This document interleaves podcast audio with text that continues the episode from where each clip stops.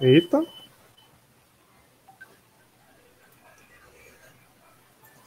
Muito bem, muito bem. Então aqui a gente já está ao vivo, senhoras e senhores. Muitíssimo boa noite. Eu sou Huguin. Então, estou aqui com os meus convidados, com os meus parceiros também, de sempre. Mas antes de passar a palavra para eles, alguns avisos rapidinho. Então, esse programa, que você sabe, o sétima edição do Buildando do Sonho, vai estar no nosso canal do YouTube. E novidades também. Tem o comando da GGNE, portal esportivo aí da GGNE, o Quilo é um dos redatores. Tá show de bola o trabalho dos caras. Então, esse programa também e o primeiro programa, inclusive, vão estar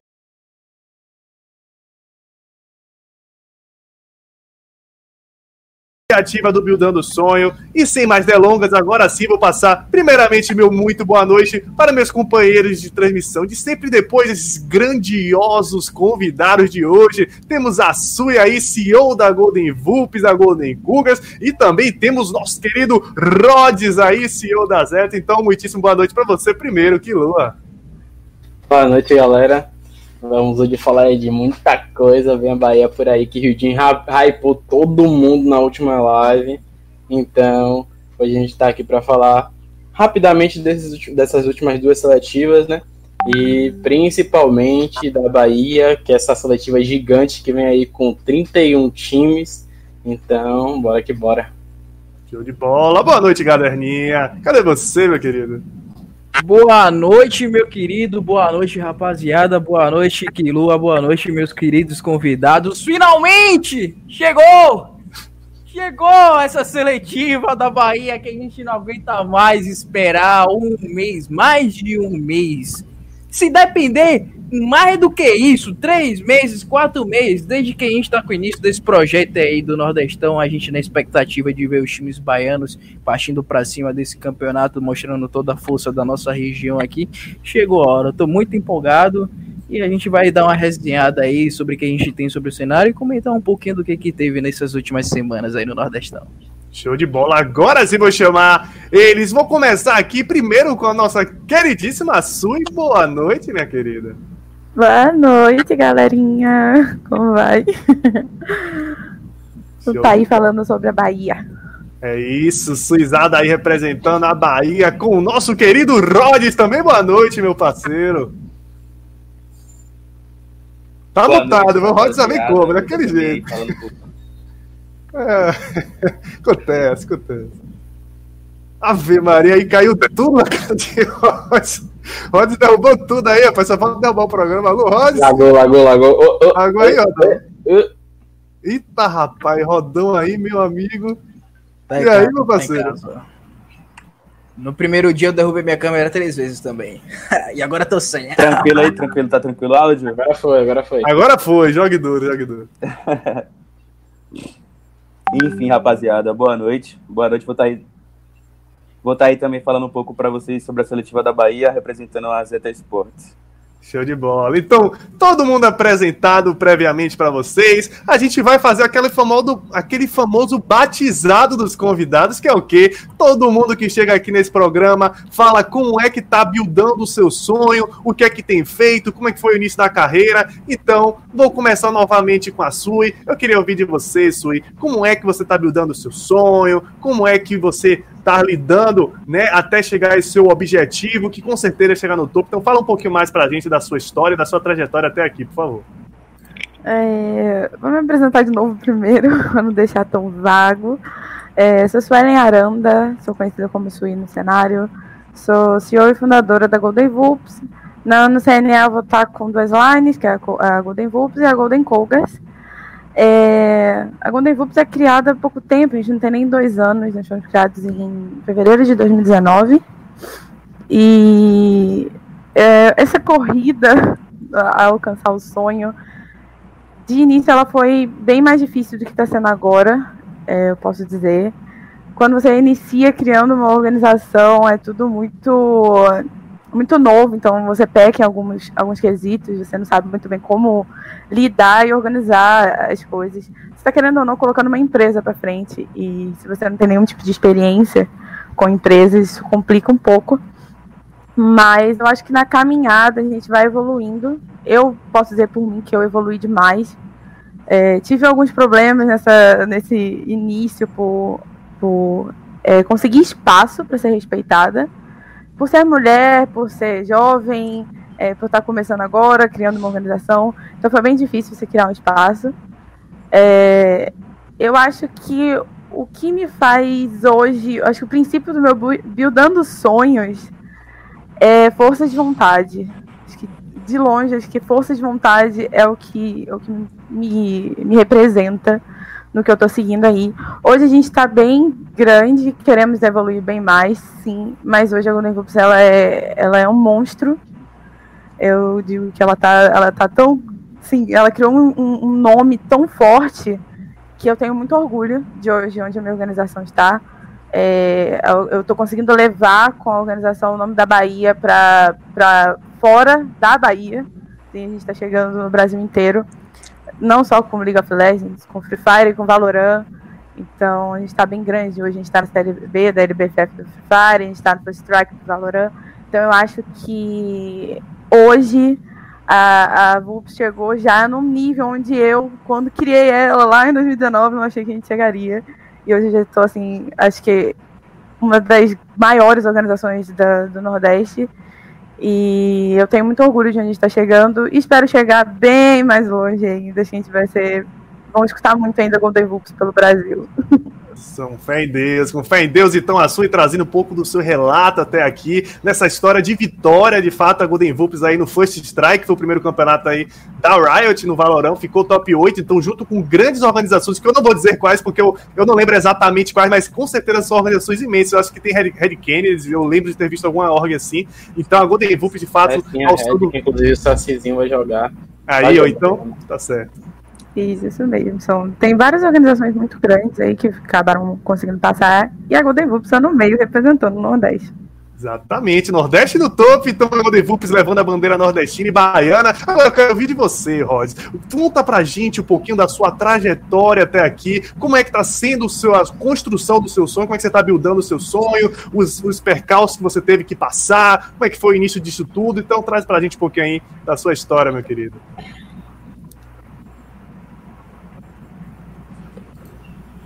Então, gente, é, a build do meu sonho, na verdade, ela se inicia a partir de uma oportunidade que foi dada pelo próprio Guim.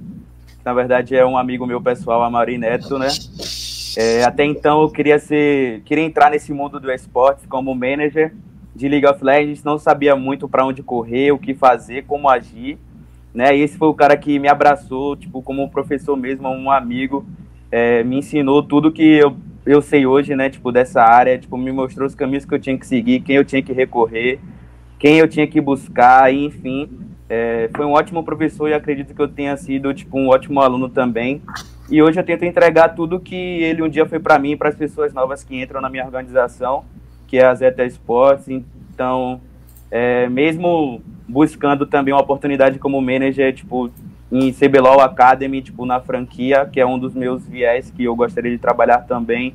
É, ensino todo mundo como esse cara me ensinou um dia, mesmo sendo um possível concorrente no futuro, porque, ao meu ver, é, é isso que importa, né? Tipo, transparecer tudo que um dia ele ensinou para mim, para as pessoas, enfim. Mas, né, entrei na Zeta inicialmente, né, como, como manager e tal, mas a Zeta, na verdade, ela existia muito antes de ser Zeta, porque foi formada por um grupo de amigos, né, que sempre existiu, era muito mais informal antigamente e a partir daí que surgiu os campeonatos aqui na região, a gente foi forma, formalizando as coisas, foi tomando um rumo de fato empresarial, onde a gente venceu diversas coisas, né? E por incrível que pareça, o nosso nosso campeonato do Nordeste, né? Ali sim a gente já sofreu algumas coisas, teve viagem de player que um, um cara muito muito bom que ajudou a gente, né? Que foi o Juca, foi muito importante. E tudo isso que eu vivo hoje, na verdade, foi graças ao Mauri, que me colocou nesse meio e sou muito grato por isso. E a Zeta hoje né, é uma das maiores organizações da, da, da região do Nordeste. Né? A gente atua tanto em League of Legends, que é o nosso maior forte, tanto em Valorant também, Free Fire, enfim. E a tendência é só crescer buscando novos ares, aumentando o nível da, da, da, nossa organização, chegando para esse Brasil todo também. Que arrepiado aí com, essa, com esse discurso de Rhodes. Realmente o cara que faz parte da minha história também. Eu contei um pouquinho lá na primeira vez. Muito obrigado, Rhodes, pela homenagem. De fato, é, é realmente muito tocante você ouvir uma pessoa que se ajudou, né? Que essa gratidão mesmo. Você é um dos caras aí que eu tô torcendo para chegar lá no seu objetivo todo mundo apresentado, galera. Então, tô... olha esse elenco aqui, rapaziada. Vocês estavam falando, pô, seletiva baiana, tem que ser o hype. Como não ser mais hype do que os dois CEOs dos dois times que têm ganhado a maior parte dos campeonatos aqui da região. A Golden Vups tomando proporções é, de Brasil mesmo, batendo de frente com o time paulista, que normalmente é o polo do esporte, e aqui também a Zeta, que veio como time de amigos, que trouxe diversas histórias incríveis com ela. A gente já falou da história do Conan também, que é a história do jogador da Zeta, tem tantas histórias aí inseridas também da Golden Vups. Então, tudo isso vai chegar e se chocar, melhor dizendo, daqui a pouquinho, quando a gente for falar da seletiva baiana. Mas antes da seletiva baiana, a gente tem que fazer o quê? Também ser humilde, porque a gente vai falar um pouquinho rapidamente das outras seletivas para dar um, um gostinho para todo mundo, a galera que não chegou ainda, divulgar para os brothers. Ó, oh, rapaz, a galera vai falar da seletiva baiana daqui a pouquinho, então já vai divulgando aí, já chama aquele seu parceiro que não tá fazendo nada, que tá perdendo aquela ranked, o cara vai ficar tiltado, chama ele pro programa, rapaz, para ele assistir, dar uma relaxada, beleza? Vamos para a seletiva, Alagoana. Eu tô ligado aí que a Su e o Rods não acompanharam tanto né, essa, essa seletiva, tanto a Alagoana quanto o Sergipana.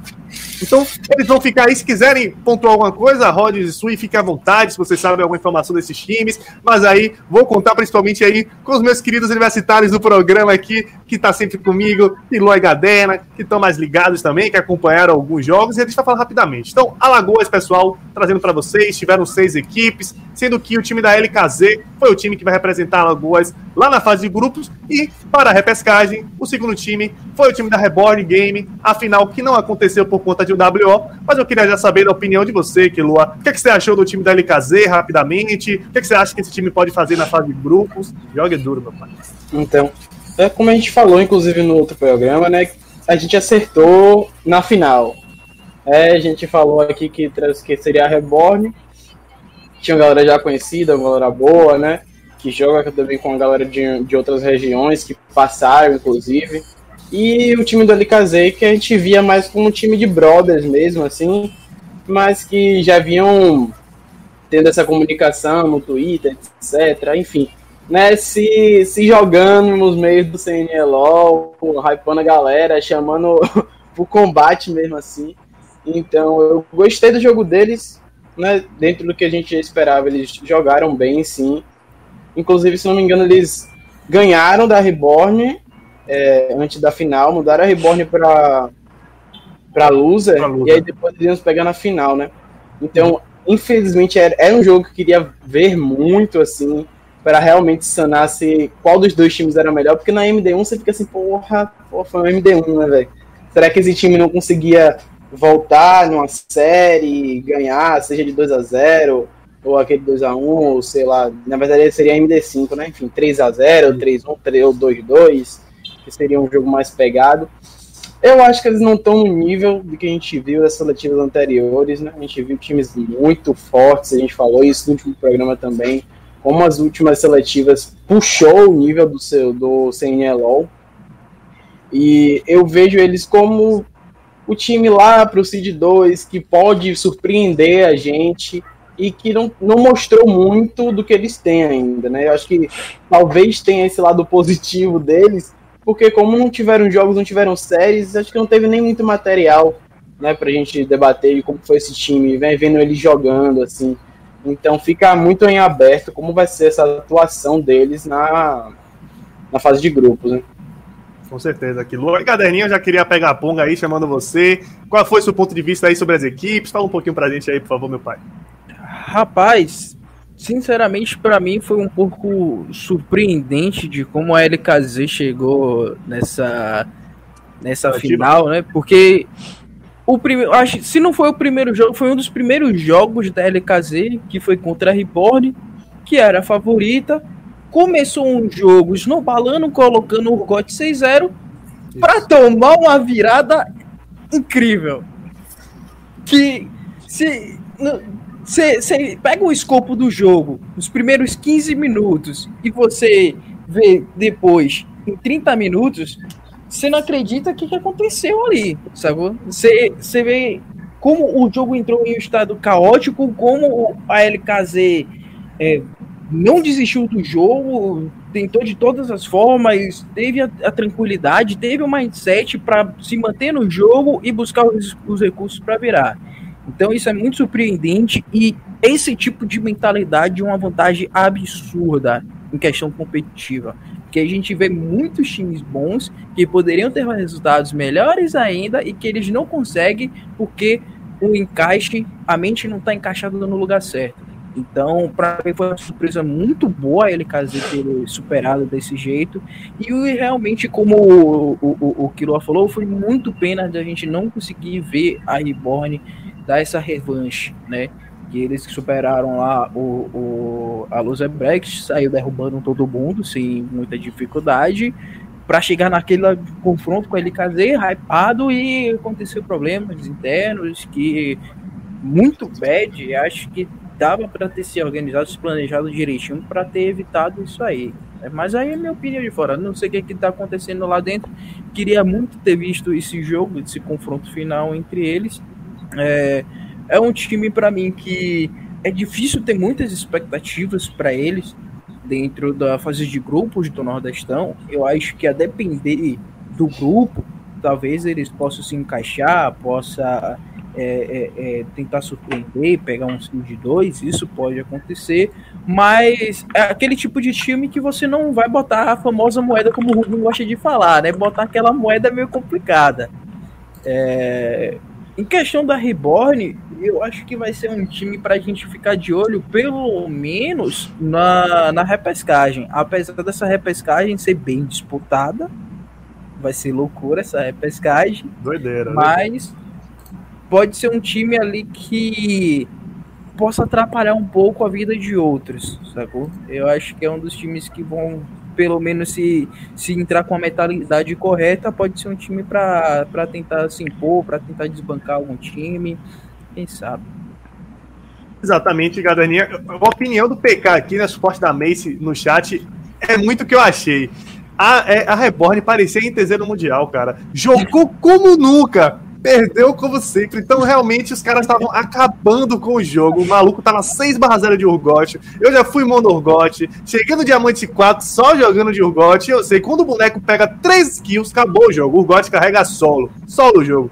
E aí, né, a gente vai ver ali a situação de Urgot 6-0. Galera, pronto, GG. Vamos pro próximo. Aí os caras dão um troll. Foi o próprio Urgot do Nós, ele que é conhecido muito pelo seu Urgot.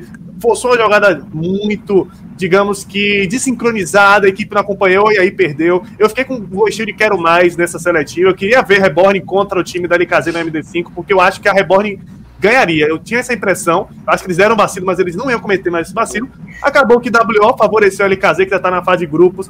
Já falando um pouco da repescagem, acho bem difícil a Reborn passar nessa repescagem, mas a gente fala um pouquinho mais tarde só já pontuando um pouco minha opinião aí. Então, essa seletiva basicamente se resume a isso. A gente vai falar muito das outras equipes que foram desclassificadas, então se vocês querem acompanhar, assistam o VOD lá do nosso querido Navi Cinelon, que vocês vão acompanhar as outras equipes também. Pega na pulga. Né? Alguém quer falar alguma coisa aí sua e o Rod sobre Alagoas? Se tinha algum detalhe que, que a gente não contemplou, que vocês queiram comentar, fica à vontade aí. Eu tô aqui pela Bahia. Pronto, então Sui aí, Only Bahia. Only Bahia. Eu tô eu tô exatamente como a Sui também, cara. Pronto. Bahia apenas. Fui aqui apenas ali no, para dar aquela conferida para ver realmente se faltava alguma coisinha, mas show de bola, não tem problema nenhum. A gente vai agora para Sergipe. Em Sergipe terminou ontem a seletiva. Também tiveram seis equipes nessa seletiva. Quem se classificou foi o time universitário da UFS Warriors, então Universidade de Sergipe, levando o time para a fase de grupos. Primeiro time universitário, se eu não me engano, que vai para a fase de grupos do CNLOL, rapaz. Vai ser bacana. Eu gostei de ver o jogo da UFS, mas eu vou deixar para o Kilua começar falando. E quem ficou em segundo, só que eu não completei, foi o time da Bad Plays. Mas Kilua, faça as honras aí, por favor, do que você viu em Sergipe. Opa. Então, para Sergipe, a gente tinha feito uma análise que essa Alliance, por exemplo, tinha talvez coisas melhores para trazer, né? Podia surpreender a gente é, o Exódia também, terminou que eles ficaram, né? E o Bad Plays, por exemplo, que a gente não, não dava nada, né, sinceramente. Eu, particularmente, não dava nada. Chegaram bem, jogaram muito bem, até chegar nessa final. Os jogos que eles fizeram foram bons jogos. E nessa final terminou que a UFS realmente se mostrou superior. Assim, os, jo os jogos eles dependeram de algumas decisões que fizeram o jogo mudar completamente. Então, por vezes, a Bad Place teve a oportunidade de ganhar aquela partida, de ganhar vantagem e não levar isso para o jogo, para o mapa, para os objetivos. Deixou a Bad Play pegar eles de uma um fight que não precisava acontecer. Então, tipo, você tá bem, você tá com vantagem. É, acho que Gaderno, inclusive, já falou isso aqui dentro dessas seletivas. É pra que lutar, velho? Pra quê? Porque não espera, porque não aproveita essa vantagem para levar para o mapa, para jogar, no macro game. Aí do nada você vê a galera se juntando, procurando umas brigas que não tem nada com nada, aquele pick-off que não dá certo, que a, aqui está que volta tudo. E terminou que a UFS jogou muito bem e trouxe esse, esse dado importante, né? Que inclusive a gente bateu também no último programa, desse time universitário. A gente tem um time universitário agora jogando é, a fase de grupos do CNLO. Então eu acho que isso é bom, importante também, é, dentro de um cenário né, que a gente vê daqui do Nordeste, a gente vê, tem essas competições é, dos times universitários, pessoas que jogam né, e têm que estudar, tem outras funções também, enfim, e consegue conciliar isso. É, então achei que foi muito bom, bem legal que, que a UFS passou e que, sinceramente, dentro daquela final, eles convenceram que naquele momento eles foram os melhores mesmo. Não é aquela final que você ficou com um gostinho assim de porra. Aquele time, é, não sei se, se eles realmente que queriam ganhar, né? Aquela final, mas é, gostei bastante da apresentação deles, assim, dentro, do, dentro da seletiva. Show de bola aqui. Lua Gaderninha, você que vem do cenário universitário, queria ouvir um pouquinho mais de você aí. Você pode ter uma visão mais né, de histórias aí que você pode conhecer da UFS. Então traga pra gente aí seu relato, da sua opinião também sobre essa seletiva sergipana, meu querido. Cara, fiquei muito, muito, muito feliz mesmo da UFS ter conseguido passar né, dessa seletiva. É, tinha um certo hype de é, pelo scout que eu já tinha feito, é, apesar de não estar aqui na semana passada, mas eu dei, eu dei estudada para sobre a seletiva e tal, também porque eu também acabo produzindo alguns conteúdos do Nordestão, então tipo também tive conversa com, com o Pepeu e eu gosto eu gosto muito do, do, do tipo de personalidade que tem a, a, eu vou falar o UFS, né, que fica mais limpo de falar. Time da UFS tem, tem uma mentalidade competitiva muito da hora, porque para quem não tá, para quem não assistiu, eu vou, faço questão de, de destacar isso, mas para quem não assistiu a, os jogos, que a entrevista que, tive, que teve com o Pepeu, é, esse, essa line, a origem do time da UFES, é, eles iam jogar o Jubes em 2017, tinha uma line, só que tinha que viajar, aqueles atletas não podiam viajar, e em uma semana eles teve que montar um time do nada. Nisso que eles, numa semana, montaram um time do nada, eles conseguiram chegar na segunda posição. Sacou? O Jubes. Então, foi um time que não manteve toda a line, acho que manteve, manteve 12 jogadores e que tem muita experiência competitiva que poderia ter sido explorada mais, principalmente nessa série MD5, porque eles começaram, eles, é, é o time que vem da Winner, ele vem com uma vitória, né? Então eles chegaram para a primeira partida da MD5 com uma vitória, e garantiram uma segunda vitória tranquila.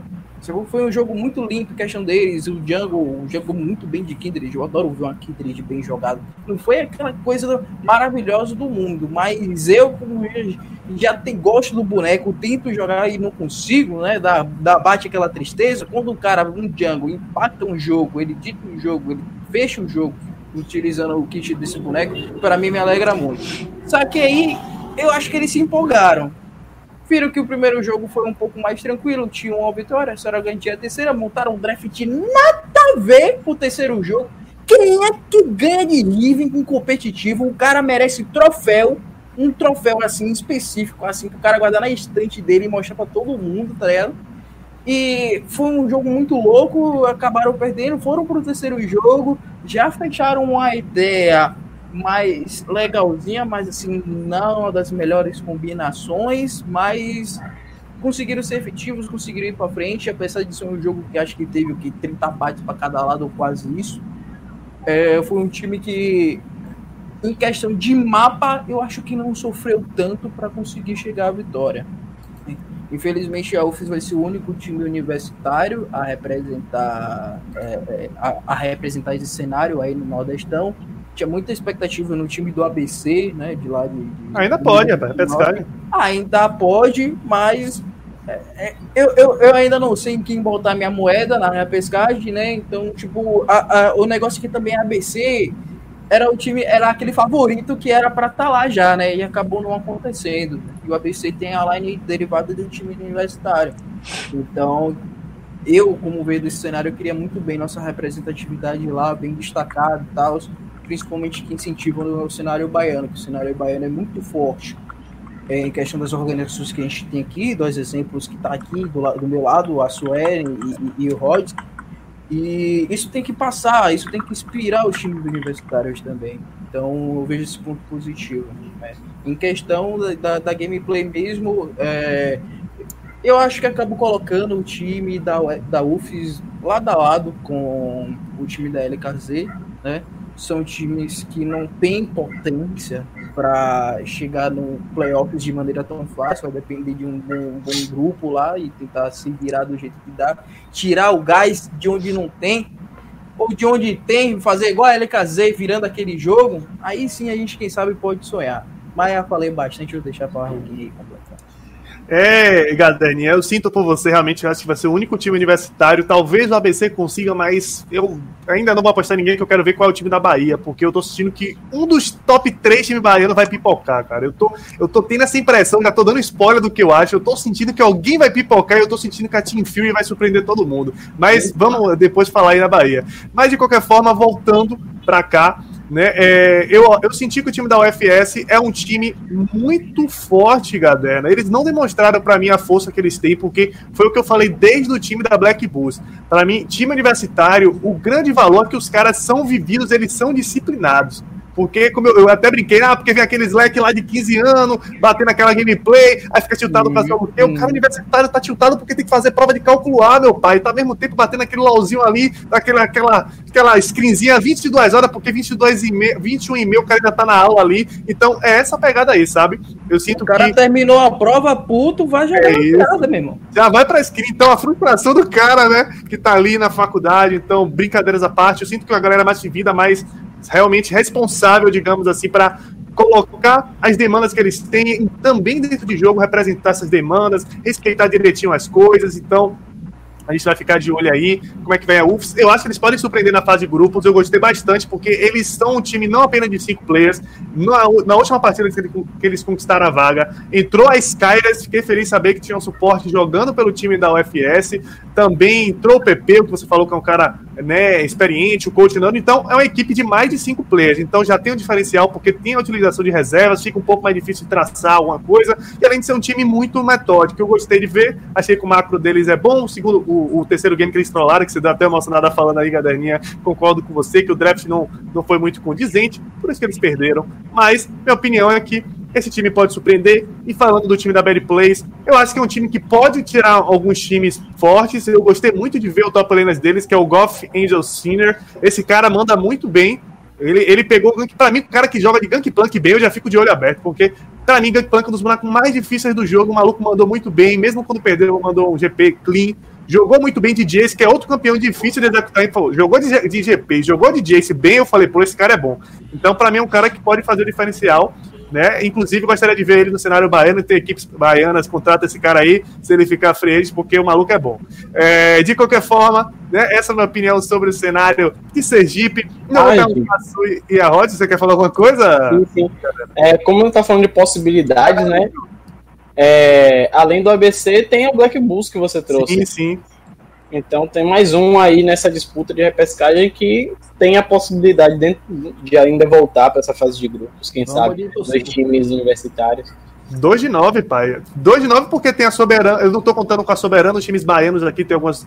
Né, o próprio time da Alcateia, que foi representante do, do Juba, né? No caso, venceu o Juba, né, os Jogos Universitários Baianos, e foi para o Jubes. Então, podemos ver também um time aqui baiano, apesar de que vai ser pegado, porque a gente vai falar agora do que vocês estão. Rod está aqui, Sui está aqui para isso. Vocês estão aqui com certeza metade da live, porque quando não é Bahia, fica só os três, quatro gatos pingados. Agora a gente faz um A de Bahia, brota todo mundo na live. Então é isso, senhoras e senhores. Seletiva baiana que tivemos o sorteio, pai. Já tem chave, né? Então a gente vai comentar um pouquinho sobre as expectativas dessa seletiva e como eles estão muito tempo calados, eu quero ouvir primeiro deles, dos CEOs, a galera que está ali no administrativo, quero saber se eles também têm a visão aí dos jogadores, da galera. Então eu vou querer primeiro ouvir de você, Sui, como é que tá a sua expectativa para a seletiva baiana? Se quiser pode focar um pouquinho mais na Golden Boot, como é que tá a preparação, mas quero ouvir de você o que, é que você acha, né? Que vai, como é que você acha que vai ser essa seletiva? Quais são os times que você acha que vão ser né, muito fortes e fique à vontade para falar qualquer outra coisa mais aí. Olha, o meu ponto de vista da seletiva baiana, eu acho que vai surpreender bastante. Não é porque é o estado que eu estou representando, não. Mas eu acho que vai ser a seletiva que vai vai trazer mais. É, vai deixar a galera mais de olho aberto, sabe? Vai deixar a galera mais ligada na, na frente da, da telinha aí. Uh, sobre o Golden Wolves, eu acho que é o que todo mundo espera da gente, surpreender. A gente vai chegar para destruir mesmo, não só com uma line, com as duas. É, a primeira, né, a Golden Groups, que é a, a que leva o nome da org, eu acho que não só eu, mas para mim é a line mais forte da seletiva. Não, não tem muito o que contestar. É, os meninos estão é, num nível muito absurdo de gameplay que, que para mim, sem ser clubista, é sim uma, a, a, o time que mais, mais dá trabalho aí nessa seletiva. E a minha segunda line, que acho que ninguém bota muita fé, mas o que eu tenho para falar é que, poxa, gente, se prepara, porque os meninos são bons. E eu acho que eles vão dar um trabalho bem pesado para a galera aí. É, eu acho que o time que a gente se preocupa hoje, eu posso botar dois, que é a Storm Tiger, também tá vindo bem forte querendo ou não, e a Team Fury. São os dois times que a gente se preocupa. Não que a gente não tenha capacidade, mas que, que a gente está de olho aí. São os dois times, querendo ou não. Então, então chegando aí também bem forte. Eu acho que vai ter time que vai surpreender bastante. Eu fiquei bem olho em um time específico do cenário, que é a Mamute. Eu acho que eles vão chegar para surpreender. Acho que ninguém está botando muita fé também. Mas eu acho que eles vão chegar para surpreender, para ficar de olho neles. E a Crowns, a Crowns também. Mas a minha expectativa é que eu sou. Acho que esse título é nosso, assim. Essa é a minha expectativa. Da seletiva baiana ou do, do, do CNLOL? Como é isso aí? Tudo, de tudo, Aí, ó, ah, DPK, você aí. Tá certo também, né? Tem que, de, tem que defender com muito orgulho a organização. Bater na camisa. Se ela não acreditar, quem vai? Isso aí é um ponto. Eu acredito numa grande, um grande pessoal por trás que me acredita. Pra galera da Vulpes aí foi loucura, meu amigo, minha senhora é braba, o chat foi aqui o delírio, mas eu quero que, Rhodes, você também comente sua expectativa. A Sui nem comentou da Zeta, que é a atual campeã do F Nordeste, parece que não tá ali nem reconhecendo. Eu quero ouvir de você um pouquinho mais sobre sua expectativa. Você também, sua org tem duas lines, assim como o time da Golden Vulpes. Eu quero ouvir também da outra line, que a galera não tá falando muito, da Zeta S, e fica à vontade para qualquer comentário a mais sobre os outros times também. A expectativa, né, para o campeonato em si é muito grande. A gente quer defender esse título, né, manter o título do Nordeste com a Zeta, independente, né, tipo assim, tem várias orgs novas também com times muito bons. Acredito que vai revelar muitos players novos no cenário tanto do Nordeste quanto para Scout mesmo, né, de T1, T2, que inclusive eu já dei alguns nomes dos que participam da seletiva da Bahia. Mas é, a expectativa é de ser campeão, com certeza. Embora, né, tipo, como você falou, talvez as pessoas não enxerguem a Zeta como um dos maiores adversários, como tipo, a Sui falou, mas vai surpreender muita gente também, até porque temos algumas cartas na manga e a staff da equipe é muito boa, né? O Pete, o Flavola, o Coão e o Jack são muito bons no que fazem e com certeza vamos trazer bons resultados. Gostei. Parece fala de político aí, mas de qualquer forma, mandou a tru dele. Então não falou muito das outras nos outros adversários, como a Sui falou. Rodão tá mais contido aí, mas ele pode falar daqui a pouquinho. Que eu já vou passar agora para você, Kilo, que tava dando risada aí, da galera comentando. Como é que, o que, é que você tá sentindo dessa seletiva baiana, Kilo? Você acha que realmente essas equipes que estão aqui, a Zeta, a Golden Vulpes, vão ser os cabeças ou você acha que vai ter mais alguém que vai surpreender, ou a possível Team Fury? Quero saber de você, sua opinião também. Então, eu acho sim que a gente pode ter grandes reviravoltas, inclusive agora que a gente já tem uma tabela né, estabelecida, eu acho que tem coisas que podem nos surpreender, é porque eu acho que a parte de cima da tabela a gente tem times assim legais competindo, então a gente pode ter muita gente saindo cedo na loser. Porque perdendo cedo, times bons podem né, se encontrar lá embaixo e aí a gente ser surpreendido, os times que a gente esperava que chegasse lá, né? Nesse top 4, porque o quarto ainda vai para repescagem, não seja. Mas acho que sim, que a Zeta, pelo menos falando da, da line principal, né? Porque também me surpreendeu uma segunda line. Eu achei que eles demoraram de escrever, eu acho que ainda estava nesse processo, né? De, de se entender, de se organizar. Eu acho que o pode falar um pouco melhor disso, inclusive. Mas comparados aos outros times que a gente teve, as inscrições, etc., eles demoraram um pouco para entrar. E aí essa segunda line ainda me surpreendeu, porque eu achava que não ia ter, né? Acho que agora achava que a Zeta agora vinha mesmo com uma line mais fixa, né? menos, menos pessoas, menos jogadores.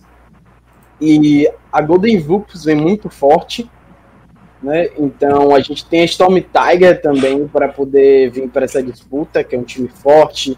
O Team Fury, como você trouxe. A Mammoth, que tá com uma galera assim, torcendo bastante, né? Jogando para cima. Inclusive, tá vindo com três lives aí. É, não acho que as três vão, vão manter esse mesmo nível, né? Mas acho que pelo menos uma delas para dar um trabalho, para bater de frente, né? a gente vê melhores jogos. A Golden Cougars, que também é uma segunda line, a Golden, Golden Books, então também pode nos surpreender, né? Não, não sendo só a line principal, é, vindo para essa disputa, assim. E aí, um pouco de como eu falei, é, a gente na tabela de cima, a gente já vai ter a Golden Book jogando, a gente vai ter a Mamuf jogando, a gente vai ter a Zeta, a, a The Kings, que não acho que para essa disputa vai ser um grande time, mas é um nome que a gente já viu aqui algumas vezes no, na disputa. A gente vai ter a Mamuf com duas lines se enfrentando no início, sacou? Aí é Storm Tiger. Então, tipo, essa parte de cima da tabela tá carregando a uma gama muito forte de time para ir para vir para essa, essa batalha. Aí eu acho que essa parte de, de baixo, que tem a Team Fury, é, eu acho que pode ser mais tranquila para a gente ver quando chegar lá no final, né? Quando eles vão se bater com quem passou em tudo na tabela de cima. Que eu acho que essa vai, vai ser o ponto principal da gente sentir a competição. Então, se possível, inclusive, CNLOL transmite essa tabela de cima, porque jogos bons desde o início para a gente acompanhar. E eu creio que o, o top, né, 3, 4, 5, né, a gente vai ter Zeta, a gente vai ter Golden Hoops, né, a gente pode ter a Storm, a T-Fury, a Mammoth se, se surpreender, tem essa outra line do, da Golden, enfim, é, uma coisa que pode mudar bastante vai ser essa luz. É, é isso que eu, isso eu fiquei muito é preocupado, porque são 31 times, cara. Então, tipo assim, é uma. como você trouxe também, a gente teve outros campeonatos acontecendo que o time de outra região perdeu para Zeta, que perde para outro time, que você nunca sabe quem tá mais forte, sabe? Então a gente chega assim, vai ser no dele, vai ser nos jogos, vai ser na emoção, que o time tá mais tranquilo, a Zeta vem com um peso muito grande de manter tudo que ela vem, né, crescendo dentro aqui do cenário baiano, de chegar lá agora, tipo, que nem a Golda. A Golda não tá vendo como esse, como esse adversário tão grande. Será que os outros times estão vendo como tá? Então, eles, eu acho que eles têm um peso para lidar e é, um papel para restabelecer, deixar bem claro que eles estão ali para vencer mesmo, vieram fortes, né? E eu creio que também a Golden, que é, a Sul como falou, já está no cenário já tem alguns anos, então tem a cara da Bahia também. Quando você já pensa no cenário da Bahia, você ouve Godevup, você ouve Zeta, né, atualmente também. Então, são nomes que eu acho que vão vir com peso, mas também vão vir com experiência, né? Vão vir também com a galera mais preparada que já foram até para campeonatos presenciais. Então isso conta, querendo ou não, isso conta, porque ali nos cinco jogadores, a experiência de lidar com a frustração, de perder uma partida, de vir forte para a loser, que eu acho que vai, vai ser o ponto principal, ele é muito importante, sacou? Então essa MD1 da, da Winner é muito bom chegar lá na frente logo, garantir o seu lugar. Mas se não rolar também, tem essa outra oportunidade, relaxou, voltou. Relaxou. É, relaxou, relaxou. Pô. E aí, é, eu acho que vou ter muita, ter muita emoção mesmo com esses 31 times. Com certeza, não vai faltar emoção. Caderninha, meu pai, você que tá um tempinho aí calado, deve estar tá formulando o seu discurso. Como é que você tá vendo essa seletiva, Caderninha? Principais equipes. Depois, galera, está falando aqui por alto, só para vocês botarem na cabeça as principais equipes, beleza? E aí eu vou falando equipe por equipe as escalações, né? Lembrando que as escalações aqui não estão atualizadas, porque né, tem algumas coisas que chegam pro e-mail e a galera vai atualizar ainda hoje, então pode ter alguns nomes que vão aparecer porque já mandaram a inscrição ainda atualizada planilha, então a gente vai falar só como é que tá até o momento. Então eu quero ouvir primeiro de Gaderninha e depois a gente apresenta melhor as equipes e conversa sobre especificamente cada equipe que eu for apresentando, ou algumas delas, né? Porque 32 equipes não dá para falar de todas. 32, a Gaderninha, jogue duro. 32. E é, é, é, essa, essa questão de ter 32 times que deixa esse campeonato, essa seletiva mais emocionante. Por quê? Apesar de ter muito mais times do que qualquer outra seletiva, não significa que a gente vai ter mais dias de jogos, não. Vai ter só aqueles três dias de jogos. Ou seja, o negócio vai ficar frenético. A galera vai jogar muito por dia, vai ter jogos difíceis todos os dias. Então, eu acho que isso vai deixar. Isso vai influenciar no nível competitivo, vai influenciar na cabeça do cara, né? Então, é, é, é, por exemplo, o que a gente fica falando de o que pode surpreender, o que pode surpreender, na minha perspectiva, eu vejo quatro times. Se eu, se eu fosse colocar o top 4 agora, de cara, da Bahia, seria, é, não necessariamente na ordem, mas Golden Vulp, Zé, Storm Tiger Team Fury. Esses quatro times são os quatro times que eu acho que vão estar tá, tá, tão, tão no topo, mas quando a gente vai jogar um MD1, nessa questão frenética e tal, e seu time no papel pode ser melhor, mas uma play errada, decisão errada, o encaixe, o mindset, são pontos específicos muito importantes que podem dar o ritmo do jogo, né? Então, acho que a questão do, do da, da competitividade que vai ser essa seletiva não é só nem pelos níveis do time, mas essa questão também da parte mais do que vem da, da mente do cara, das, das estratégias, da staff que está tendo por trás. E esse Nordestão, o ponto positivo que ele impactou aqui na Bahia é como é como ele pressionou as outras organizações a mudarem, a subirem, a crescer mais. Porque, é, apesar do que eu falei aqui, que tem esses quatro times que, para mim, estão no topo, mas há alguns meses atrás, alguns meses atrás, é, você falava isso com maior segurança do que é hoje. Antes você nem pensava, tipo, ah, esse, você, você falava assim, não, quem sabe esse time pode surpreender. Agora não, irmão. Agora não, não é só quem sabe, é questão abre o olho que esses caras vão lhe apertar. Então eu acho que isso vai deixar toda a dinâmica do, do, do, dessa seletiva muito mais bacana. Vai ser insano, vai ser frenético tem que corrigir os erros, tem que corrigir, tem que deixar a mente no fino ali, porque esse seletivo, eu vou ter que soltar essa, mas essa seletiva vai ser muita putaria, man. E essa chave, ela tá favorecendo totalmente a porra comigo. Gostei aí, galera que tá vindo aí, a live deu uma bugada porque meu celular saiu, que é a câmera, então deu, a tela ficou tudo aqui, mas já chamamos aqui o, o nosso querido Mod Corno Brincadeira, chamamos aí nosso Baianinho para fazer a boa aí, né, o Baianinho, outro senhor da Zeta aí, que é nosso querido Rocha, um salve pro Baianinho também, então enquanto isso ele vai dando ajeitada aqui, vou falar um pouquinho também da minha expectativa, né, eu falei que algum time ia pipocar do top 3, né, eu tô sentindo que vai vir realmente um time novo, mais forte. Eu sinto que a Team Free vai vir muito forte para essa seletiva, porque a bot lane deles é muito precisamente boa. Eu sinto que vai ser o grande ponto para eles chegarem em âmbitos altos, digamos assim. Mas eu acho que não somente a bot lane que precisa jogar. Porque senão vai ficar muito simples das equipes lerem. mas eu também tô apostando aí no Rick Dreamer, que é um cara experiente, que já rodou aí em várias equipes. Então, né, não é o Fanizinho Tetsu, é o Bob Construtor. O Fanizinho não, não tá aí, né? Então, é, vai ser uma, uma, uma seletiva bem interessante, inclusive dos atiradores, porque para mim vai ser a seletiva que vai ter os melhores atiradores, assim, em quantidade, não especificamente do campeonato, mas vão ter excelentíssimos atiradores nessa seletiva, então vai estar tá muito nivelado. Por isso que eu falo que a Bahia é a LPL, né? No caso, é a China do, do Nordeste, porque olha a quantidade de equipes 32 equipes. Ao mesmo tempo, a gente tem né, muita gente aí boa nesses times, então muita gente boa vai ficar de fora, que a gente fica com o coração apertado, que vai ficar uma galera nessa fase de grupos, mas de qualquer forma, né, acho que o time da Golden Vulpes para mim é o favorito, não vou tirar de favoritismo deles, eu acho que eles têm aí um excelente time, né, o que me surpreendeu foi o, o DGL, né, que é o, o Daniel, o Wizard, cara subiu muito, a, a foto do Rodão aí parecendo Diogo aí, Dali, então subiu muito, cara, esse, é, esse cara da solo kill, porque eu vi um dia desse, ele tava no México, daqui a pouco eu fui olhar, o cara tá top 12 do servidor, então o cara tá top literalmente... Um, top 1 suporte do top, servidor BR.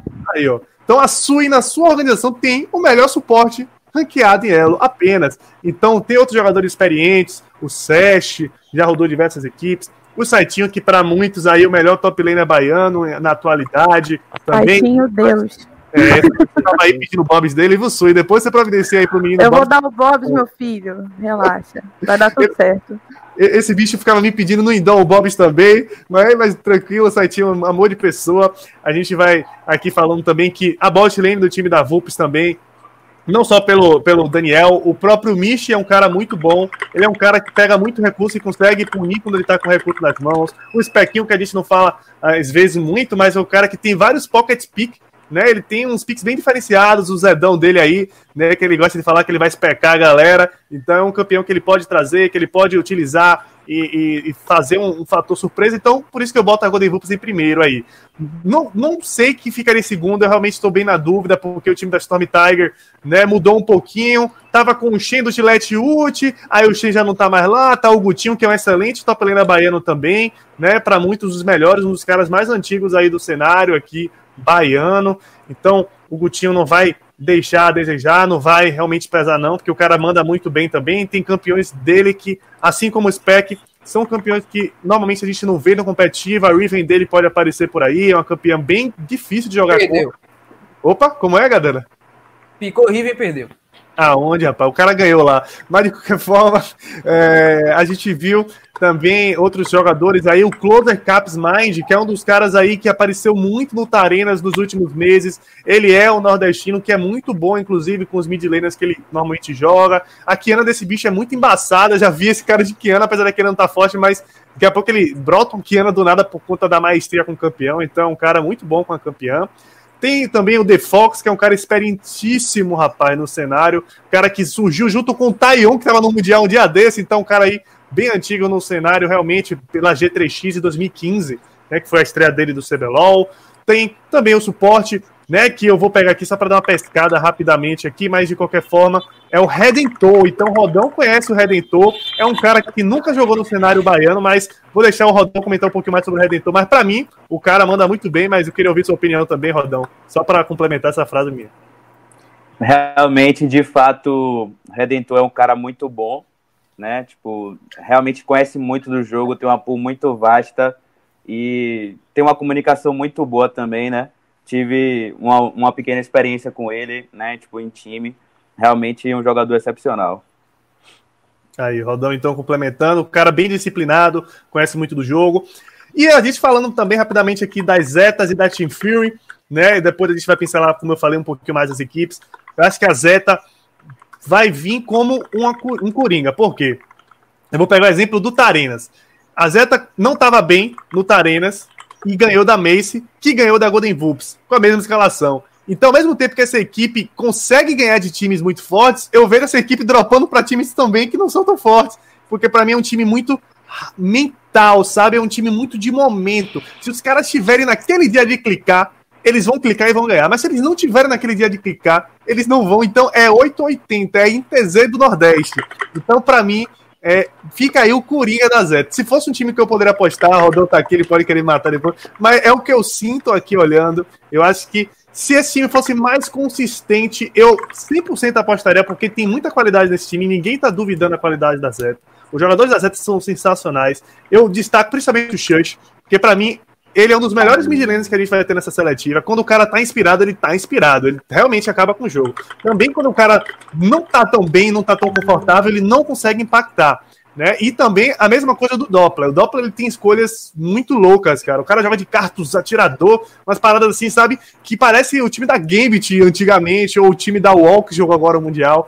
Então é uma escolha bem diversificada, dá um ar de de característica, de identidade para a equipe que é muito boa, mas ao mesmo tempo, se ele não tá bem, realmente não roda o time. Então, são duas coisas passando aqui. A gente vai vendo, né, o, o como é que vai ser. Então, eu acho que é um time coringa, é um time que pode surpreender para baixo ou para cima, vamos ver aí. E a Zeta S aí que a gente não comentou tanto, né? É um time que eu vejo que é um pouco mais disciplinado pelas peças que tem, né? O Publi é um dos caras aí que ganhou notoriedade recentemente pela CWG. Ele é um cara que eu vejo que ele tem muito potencial nesse, nesse, nesse cenário né, no futuro, porque eu vejo que ele está na construção dele, da carreira dele mesmo, dessa, desse amadurecimento de jogar em time. Mas é um cara que eu vejo que ele tem um futuro muito brilhante pela frente. É um cara que eu aposto que ele vai realmente ser um dos grandiosos aí para ano de 2021. Talvez nesse ano, mas para 2021 acho que vai ser o ano dele. Eu estou apostando nesse moleque aí, que ele realmente tem muito gameplay para mostrar.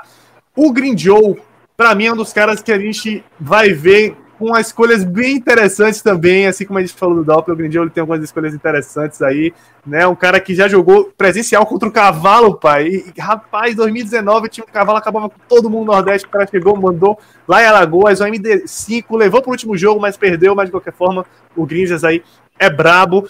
Gringa chutou na minha saluque, safado. Lá veio o DPK chorando aqui do chat, mas é um cara bom, eu acho ele muito bom mesmo, DPK. E Finalizando o Haku, cara. Não tenho como não falar do Haku, campeão também nordestino.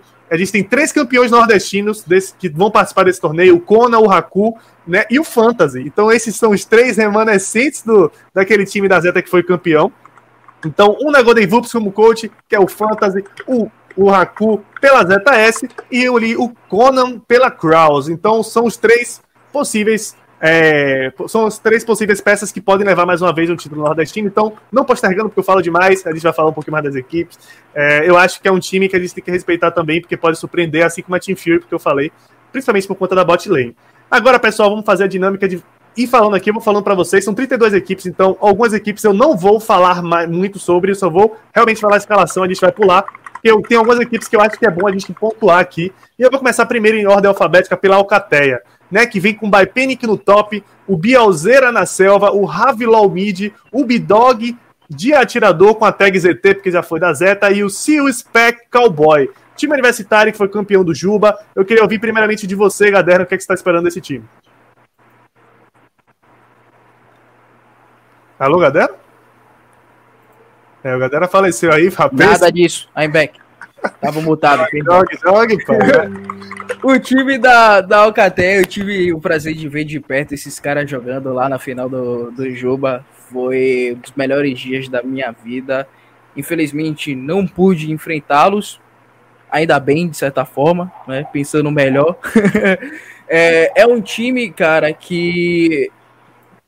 Pra mim, eu, eu só não vou colocar eles como a, a, a maior organização universitária da Bahia em questão de esportes, porque o envolvimento deles é mais por fora de Salvador, o que é muito importante, porque de quem que mais fomenta o cenário, é o cenário de esportes, pelo menos universitário, fora de Salvador, são eles. Eles promovem campeonatos, eles disputam campeonatos, são uma galera muito proativa que tem muita competência.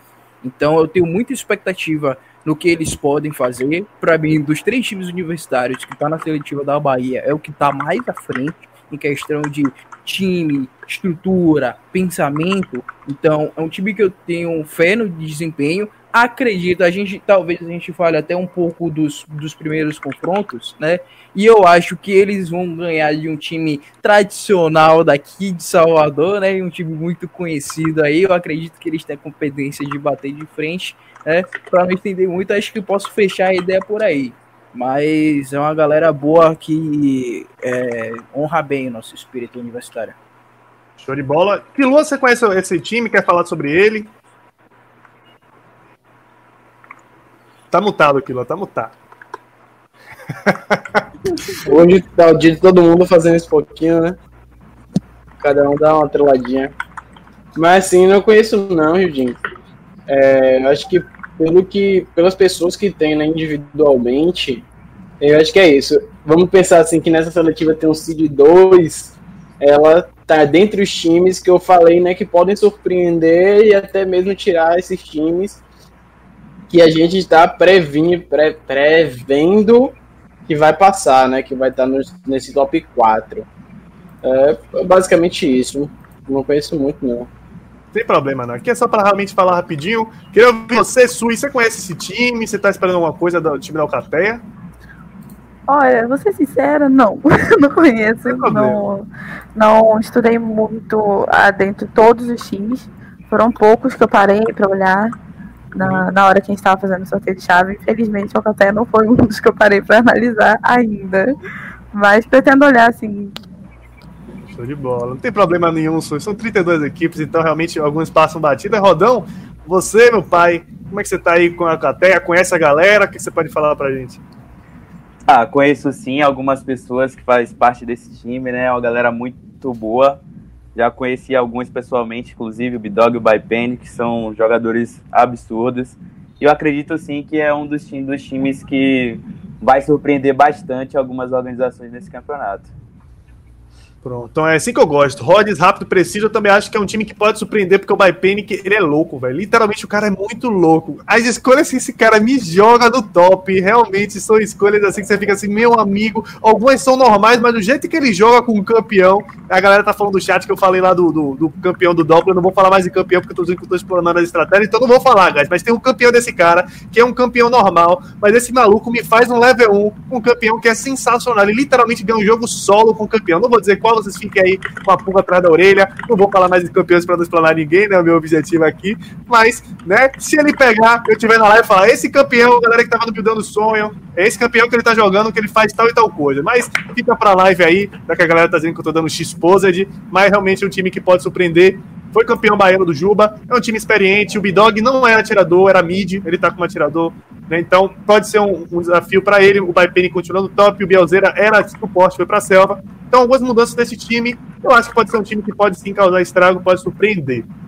Passando aqui adiante, temos o time da Adiete Mistério, é, da Badista Game, já tô falando a galera. A Badista Game Team é o segundo time. Vou apenas falar a escalação, guys. Eu não conheço muito esse time, eu creio que todo mundo aqui também não conhece, então vou apenas falar a escalação. Temos ali no top o Atlete, o Jungle é o Mistério EZ, mid lane é o Ralph RX Rainho V9, então realmente o cara aí cheio de referências. O bot ali tá com o Oni 7K e o Mugetsu é o suporte. Dando sequência, a gente tem a Bigfoot Sports, que está no top com o também não vou me prolongar, porque não conheço também essa equipe. O Vic Lira é o jungler, mid lane é o Chase mid, o bot, a bot lane, né, o atirador, é o MC Pikachu Gospel, Firebird é o suporte, temos o K9, o Brongo e o Luan Sim como os reservas dessa equipe. E agora sim eu vou querer a opinião de vocês, senhoras e senhores, porque nós temos o time da Captain Smash que vem com o Milf Brave no top, o Rafael Paixão na jungler, Belé no mid, o Stona de Caixa tirador, o El Cachorro suporte, com as reservas de Protazinho, o famoso Prota aí, o Hashimon Tonkou e o Rael SR. Queria saber já de você, então, Sui. Capitã Smash aí, você conhece alguma coisa dos meninos? Como é que você tá aí em relação Conheço, conheço. Eu acho que a Capitã Smash é um time que. É, ele é bem ok, eu acho que pode surpreender assim, muito time que talvez não tenha. É, não queira ficar muito de olho neles.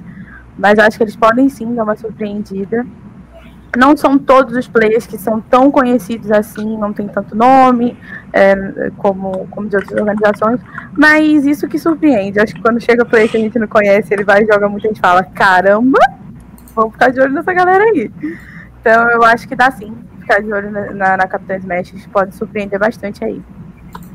Exatamente, gostei, Sui. Quero ouvir de você, Rodão. Conhece os meninos da Captain Smash, eles que vão enfrentar a Zeta, inclusive, é um confronto já aí que você tem que conhecer alguma coisa, pelo menos. Então, quero ouvir de você Como é que você tá vendo esse time da Capitã Smash?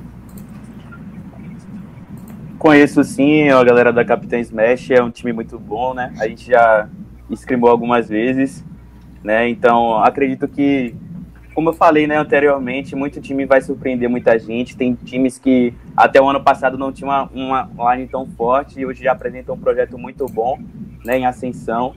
Então é isso, cara. Bom adversário, vai ser jogão e é isso. Ansioso para amanhã. Já explanando aqui que vai ser o primeiro jogo da seletiva baiana, então em primeira mão já explanando, esse vai ser o primeiro jogo de abertura, pai. Mas eu vou ouvir agora de você, que Lua que tá balançando a cabeça. Conhece a galera da Capitã Smash? Algum nome aí é familiar para você? Como é que você tá em relação a esse time? Rapaz, é, eu acho que uma das nossas conversas a gente já falou desse cachorro, não sei se desse Pelé também, mas o que fiquei, o que fiquei prestando atenção era que é um time que, assim, eu acho que a maioria deles é Diamond. E você tem uma galera, né, que tá aí com essas tagzinhas. Me parece quem vem para jogar, para querer essa vaga mesmo. Eu sempre tento fazer esse paralelo, às vezes eu vejo uma galera, né? Deve ter gente, deve ter times tipo de brother que vem para jogar e tal. Então vejo uma hora que vem com a vontade de. Então, Acho que a vontade de chegar nesse primeiro jogo, poder tirar esse um joguinho da Zeta e hypar, sacou?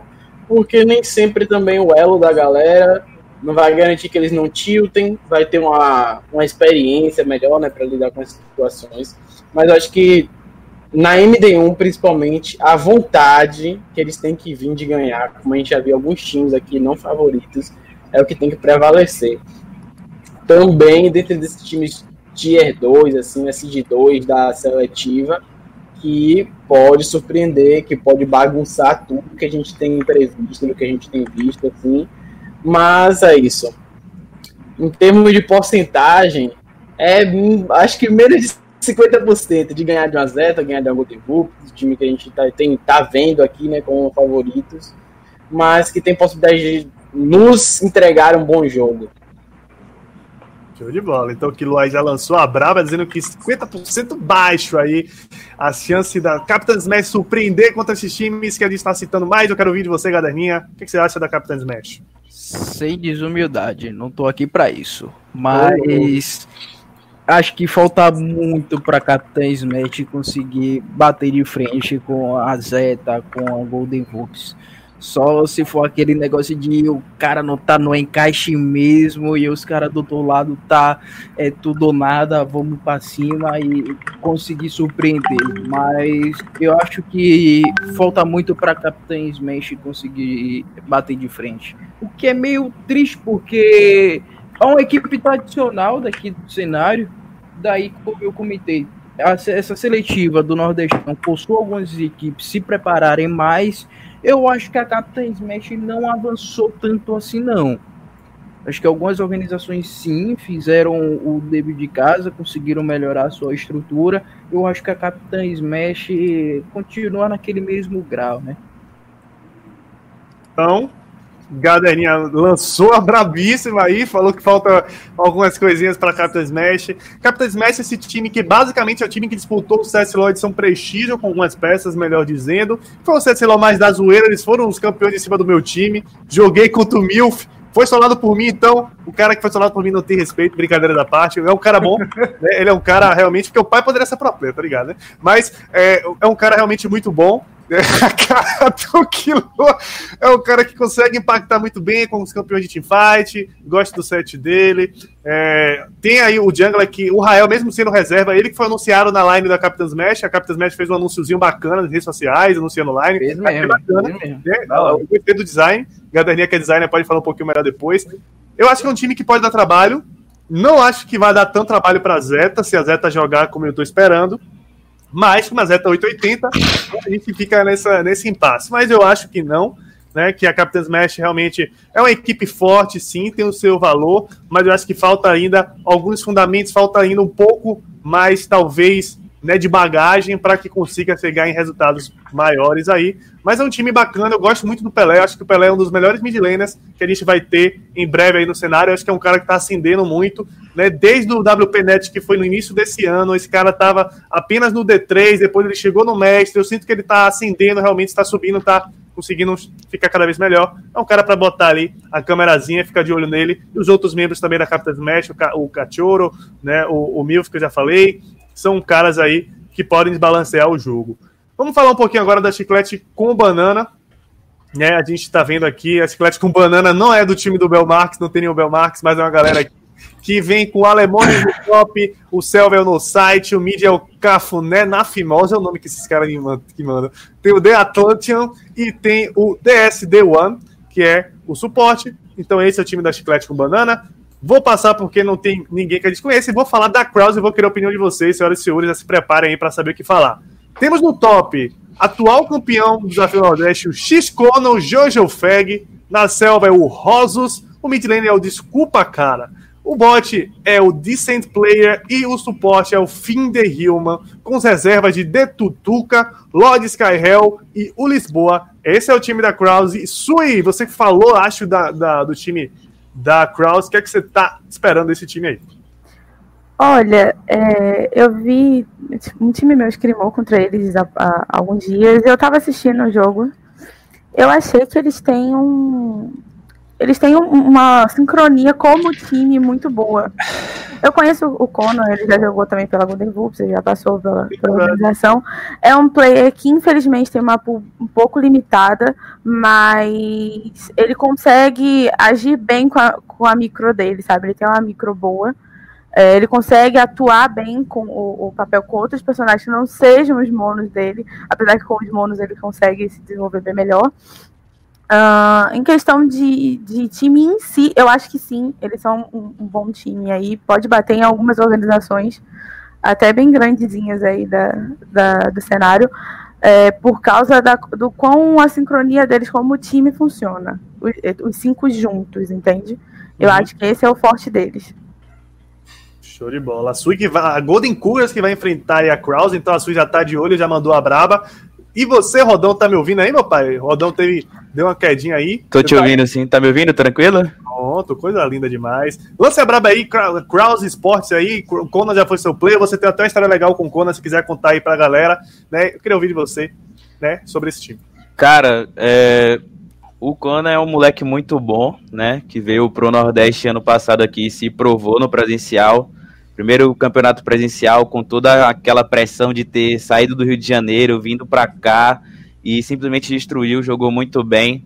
É um garoto que não tem as mesmas oportunidades que muita gente, mas as brechas que ele tem ele aproveita muito bem. Então, eu espero muito que ele tenha um desempenho muito bom nesse campeonato, que ele se prove mais uma vez pelo player que ele é e traga suas escolhas no top para simplesmente fazer aquilo que ele fez no Nordestão, né? Aquele famoso split push absurdo de Fiora, uma lutadora absurda na mão dele, e é isso. Realmente, que não tem como esquecer daquela imagem né, do, do Conan splitando e o Rafa segurando, mas é lembrança, é lembrança para documentários no futuro aí da vai lançar, ou talvez alguma, alguma outra né, iniciação, mas você não comentou muito da Kraus, Rodão. Você está esperando alguma coisa da Kraus? Como é que você está vendo esse time? Cara, eu sinceramente não conheço como tá a line deles atualmente, né? Mas eu acredito que esteja mantendo um bom nível, como sempre tiveram. Então, querendo ou não, eu aposto muito na, na surpresa né, das equipes daqui. A gente fica muito ligado, até porque tem muito player novo, muita gente nova no cenário daqui da Bahia, passando por esses times. Então, de qualquer forma, é uma equipe sim a ser observada. Show de bola. Quilua e depois Gaderna. Já se prepara então, Quilua primeiro. Kraus Sports, vocês conhecem? O que, vocês podem falar? Rapidamente, por favor. Exato. É, que eu conhecesse o Conan, já estava ligado, né? Quem era e toda essa história, inclusive né, com a Zeta, times aqui da Bahia. É, o que eu vi também é que eles já, já dão um stepzinho up, né? Que é uns dois caras do mestre.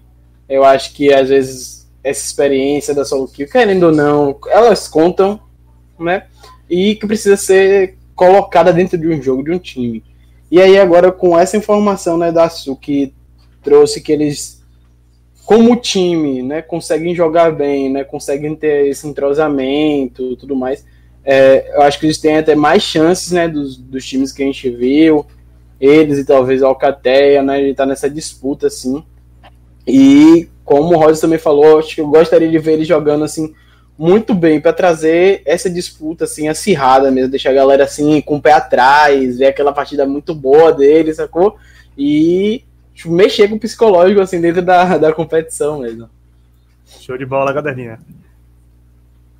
Dale. É... Esse time da Crowns, é... acho que ele consegue peitar o time da Coras. Acho que vai ser um jogo bom, vai ser um jogo interessante pra gente ficar de olho. É... Não acho que seria tanta surpresa assim se conseguisse passar da Golden Roupas Coras, apesar de que lá na frente eu quero trazer um tópico de saber qual time tem a melhor academy, acho que dá um, um bate-papo interessante.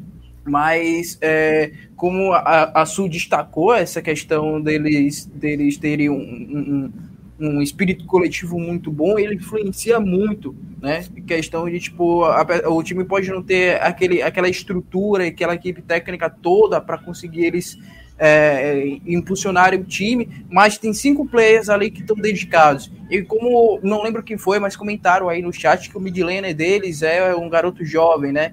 E tá em ascensão. Então acho que isso hypa muito ele, traz uma, uma vontade a mais de jogar e, e, e, e trazer e trazer um, um, um, resultado diferente ou trazer uma performance diferente. Ele está sendo olhado por outras organizações.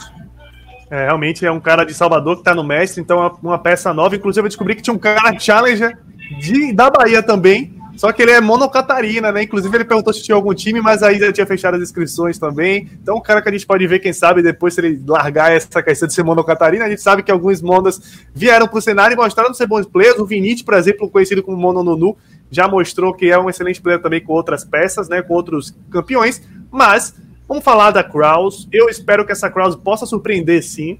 Eu acho que é um time que está passando no radar. Dos times que eu acho que pode surpreender e não está sendo falado, eu colocaria a Kraus. Não em primeiro, porque eu botaria a primeira Team Fury, mas eu acho que é um time que pode surpreender. O Conan, para mim, é um excelente top laner. Ele, como tá com, com, com, os campeões de conforto dele, apesar de muita gente achar que ele é um mono a jogar, porque ele spama realmente muito jogo de jogar, mas ele é um cara muito bom com os split pushers, como o Rodão falou. Né? E esse Desculpa Cara, eu tô curioso para vê-lo. É um cara que eu não conheço, é um mid laner que vai fazer estreia no cenário baiano. Pelo menos com esse nick, ele pode ter outro nick, eu já posso ter visto ele em algum lugar, mas eu não lembro.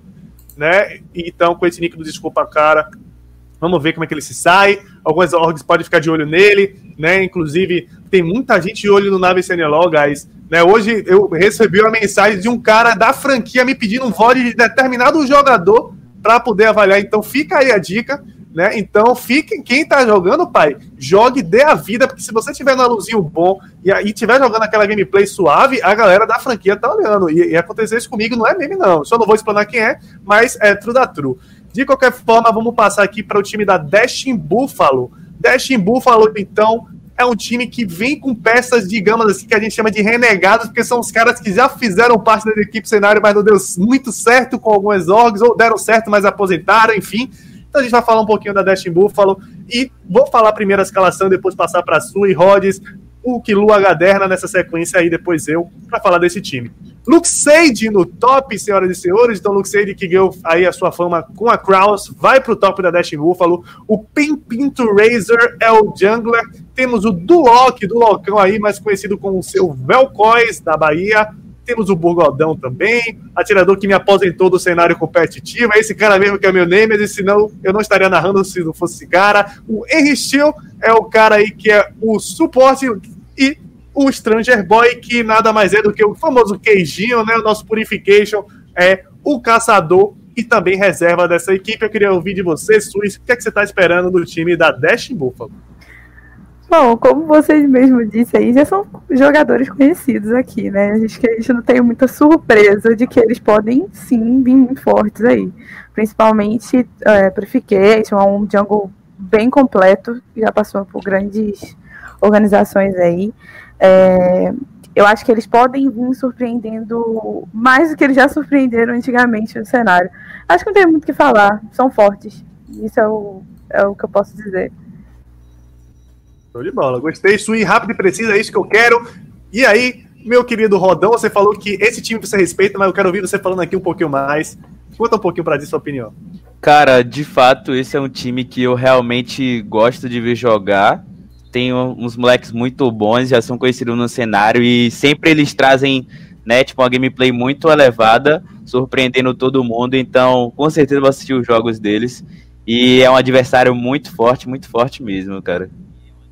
De bola, quero ouvir então de Kilua. O que, você Aí você, Quilô, você já jogou com o Burgode, porque o time era eu, você, ó, aí já veio aqui, ó. O time pai que me aposentou, a gente chamava Farol Blade, eu fui jogar o campeonato na saga contra esses safados aí da Neo Blue. O time era Bruno no top, campeão nordestino, na selva esse cara aí que tá comigo, Quilua. O mid era Breninho Tchuk Tchuk, mais conhecido como Stout. Eu, atirador, cansado com meu vário de suporte, era Yuri que é aposentado. Mas Quilua, vá, fale um pouquinho mais sobre esse time.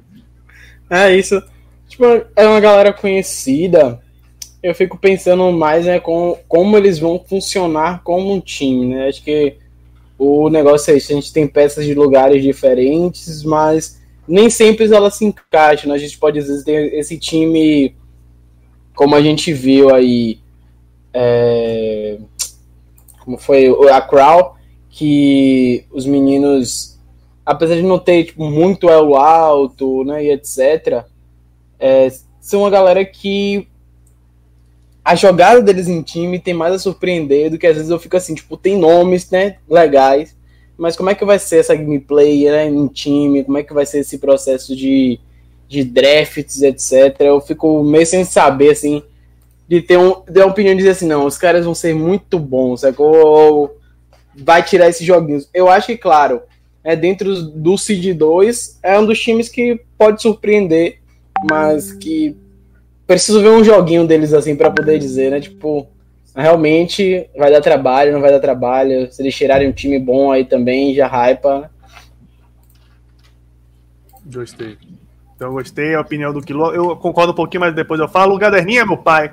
Lance a braba aí sobre a Dash Buffalo.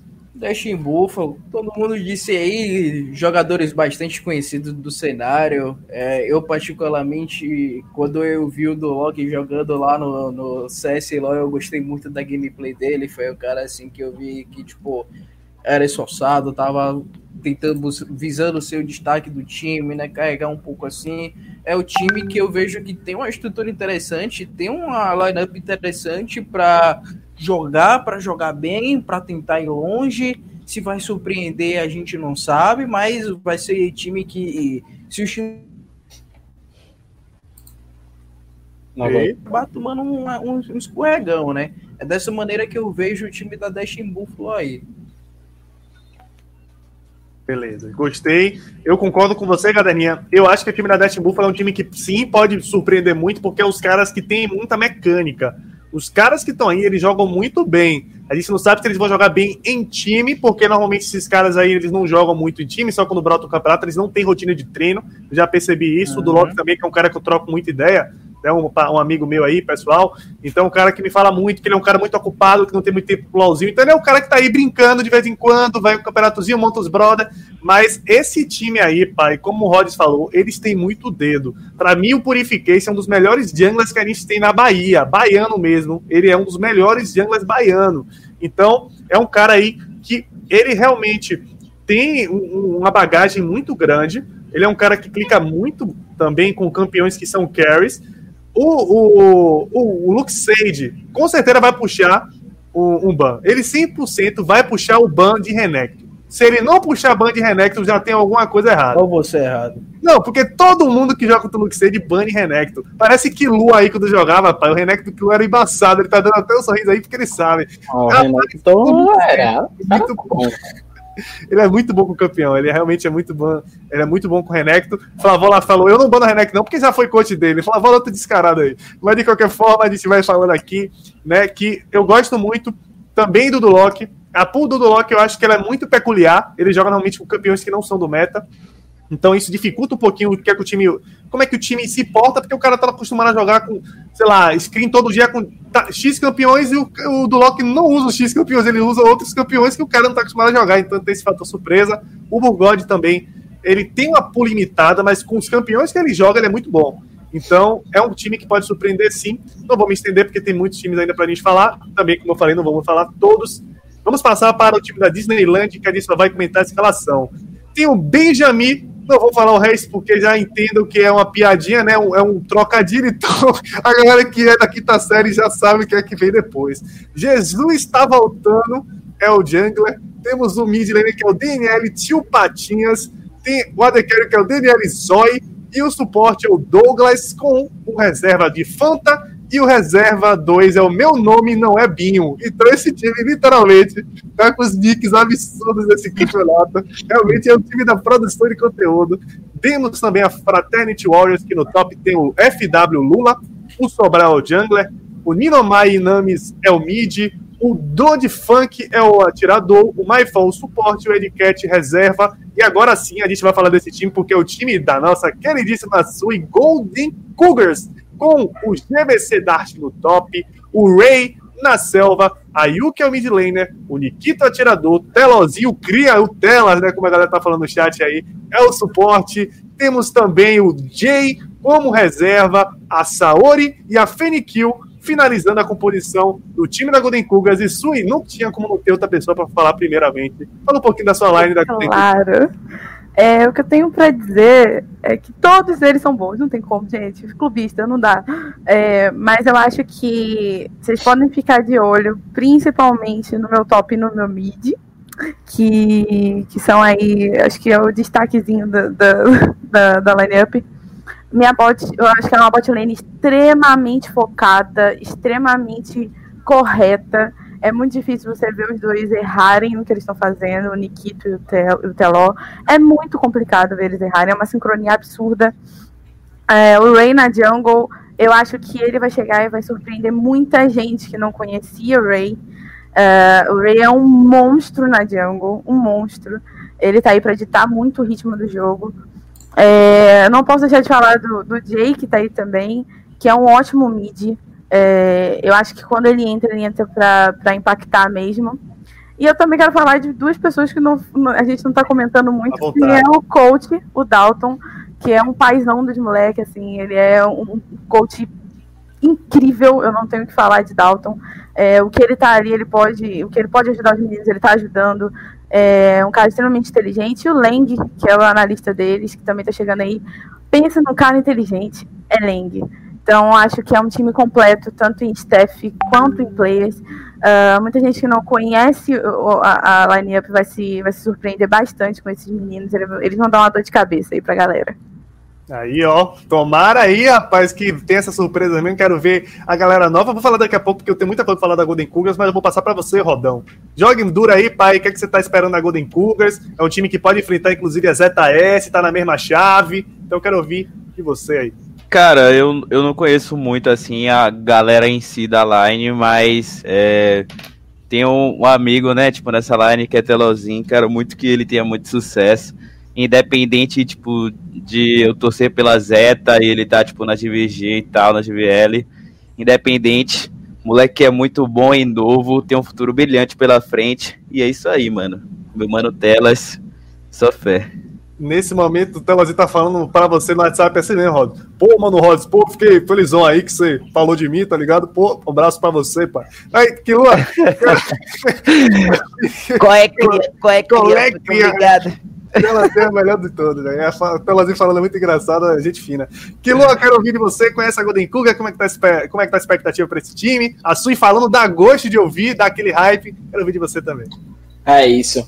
É, eu acho que, inclusive, a Golden Cougars tem a possibilidade muito grande de ser os times que a gente não tá falando que vão passar, porque a gente tem uma line principal, mas em comparação com os times que a gente já falou, que tem possibilidade de bagunçar, eu acho que é o time que está vindo mais forte, né? Inclusive, acho que em termos de elo, em termos de preparação, que a gente já conhece, né, do Golden Vulps, como, como o time funciona, né? Essa, esse, tipo, esse carinho também, né, da organização, esse contato. Eu acho que muito, muda muito da visão que o time tem em relação ao campeonato, em relação ao time, em relação à responsabilidade. Enfim, é uma outra pegada, sacou? né? Por exemplo, tem uma galera forte do time que a gente falou do Dash, mas é uma galera que tipo, joga quando dá, não tá numa organização, não tem esse, esse afinco, né? Então eu acho que dentro desses outros times que a gente fala que pode bagunçar, né, né saindo dos times principais, assim, eu acho que eles estão logo atrás. Eu acho que se tivesse, por exemplo, uma repescagem, ou até nessa bagunça, passar como line principal para fase de grupos, eu acho que eles têm a possibilidade disso sim. É, então realmente é um time aí que o Kilo apontou muito bem, a Sui falou também. Eu quero ouvir de você, galerinha, depois eu pontuo o meu ponto. Eu posso só dar um adendo? Claro. Eu esqueci de comentar, a Colgas não é nossa academy, tá? Ela é literalmente nossa segunda line-up. As duas estão no mesmo. A gente tem a mesma importância com as duas, não é uma line-up academy, só para corrigir. Falaram sobre ser uma line-up academy, mas ela não é. A gente não intitula como academy. Viu aí, pai, né? Academy não. Vou vocês que falaram aí, pegue visão. Vou que a patroa tá aqui mandando a tru. Lá, meu pai, lance aí, galerinha. Não diminua meu time. Não, eu, gosto, eu gosto muito desses. Eu tive o Peraí, prazer rapaz, galera, peraí, galera, peraí. É que Lua terminou, que Lua? Terminou? Pronto, tá certo. Fale, meu pai. Que galera, eu tô de trão, velho. Vai lá, galera. Rapaz, eu esse cara me quebrando, rapaz. Ó, eu, eu, o que eu ia falar, é, eu já tive o prazer já de trabalhar com a sua dentro da Golden Volpes e eu acho muito foda do jeito que ela trata a rapaziada, os seus atletas, o pessoal da staff, é muito lindo o jeito que ela trata o pessoal, é um- um- uma pegada muito de o, o profissionalismo e acima do profissionalismo o coração. E é por causa, esse é um dos motivos da Golden Volpes ter essa estrutura que elas têm hoje em dia. É, a gente pega assim no papel, vê, a, a, vê a- o Kogas com um time que não tá literalmente no papel, né? Do mesmo patamar que a, a Vulpes, a Tiger, que a Zeta, mas a estrutura que eles entregam para esses caras, a oportunidade que eles dão para esses caras, que são pessoas conhecidas no cenário, que tem história, que já tem, que tem bagagem, é, é, é uma oportunidade deles crescerem muito.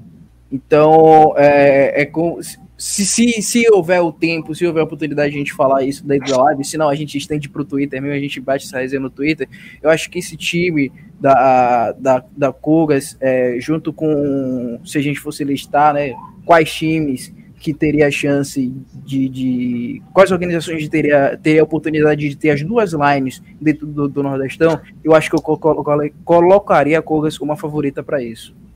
Show de bola, galerinha. Vamos tentar ser um pouquinho mais rápido, guys, para poder falar de todo mundo e depois do bloco das perguntas, né? Eu já vou pontuar que eu gostaria, um dia que eu tiver uma namorada, eu gostaria que a minha namorada falasse de mim como a Sui fala das lines dela, porque é muito de zelo, muito carinhoso, realmente passa aquele hype, passa, sabe, aquele É respeito. amor de mãe, cara. Isso, É amorzão de mãe. Não dá, não dá. Meu coração não aguenta com eles, não. Tem muito carinho com todos, todos, literalmente todos. É isso, só pro Pitlock me zaralhando o dia que tiver, é isso aí, meu pai. Aí qual o problema? Ah, meu irmão, você que segura essa onda. Mas brincadeiras à parte, o que é que eu acho desse time? Pra mim, a Golden Cougars, eles têm muito potencial, porque é a garotada, pai. É o menino novo que tá ali querendo mostrar serviço. Então, sabe aquela vontade de vencer, que, de, de shonen, sabe? De anime shonen mesmo, que o, o personagem principal do nada bate um poder, o cara ganha. É exatamente a garotada da Golden Cougars, assim que eu enxergo. Eu acho que é um time que pode dar muito trabalho, como ela falou. É um time que pode surpreender, tá um dos tops na minha lista de surpresas que pode acontecer, porque é um time que não tá sendo tão falado, não tá tão no radar, mas é um time que é muito bom. Eles venceram aí, né? Venceram não, mas eles chegaram muito perto de vencer o time da Falcol, a Falcon Academy, né? Com esse, essa garotada lá no Campeonato das Otak. Então é um time que dá muito trabalho de fato. É um time muito encaixadinho. O Dalton já tem título nas costas. Ele venceu o WP Cup pelo time da Wild Runaways. Então, um coach experiente. Ele sabe jogar campeonatos longos, que a, a, a WP Cup foi mais ou menos parecido um pouquinho com, com a Copa Nordeste. Então, é um cara que sabe lidar com esse campeonato, sabe lidar com a garotada. Alguns jogadores já estão com ele há bom tempo, como o Nikito. Então, eu realmente acho que é um time, sim, que pode dar muito trabalho, pode bater muito certo. Muita gente não entender nada quando sentir a dor aí, ver que esse time passou aí no segundo, primeiro, talvez, e terceiro, enfim.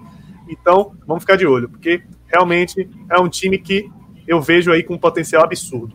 Vamos falar, então, continuar falando aqui das equipes, apresentando, já apresentando a próxima line, que não é a line principal, porque a Cougars não é Academy, é a Golden Volps, que vem com o Saito no top, o Sesh na selva, Spectrum Mid, Nikito, Nikito o que, rapaz? Porque tá em cima, o Mish Atirador, o DGL suporte, o Coach, é o Fantasy, aí o Pajé aí da Bahia, eu quero saber já de você, Sui, você comentou aí, mas pode contar um pouquinho mais.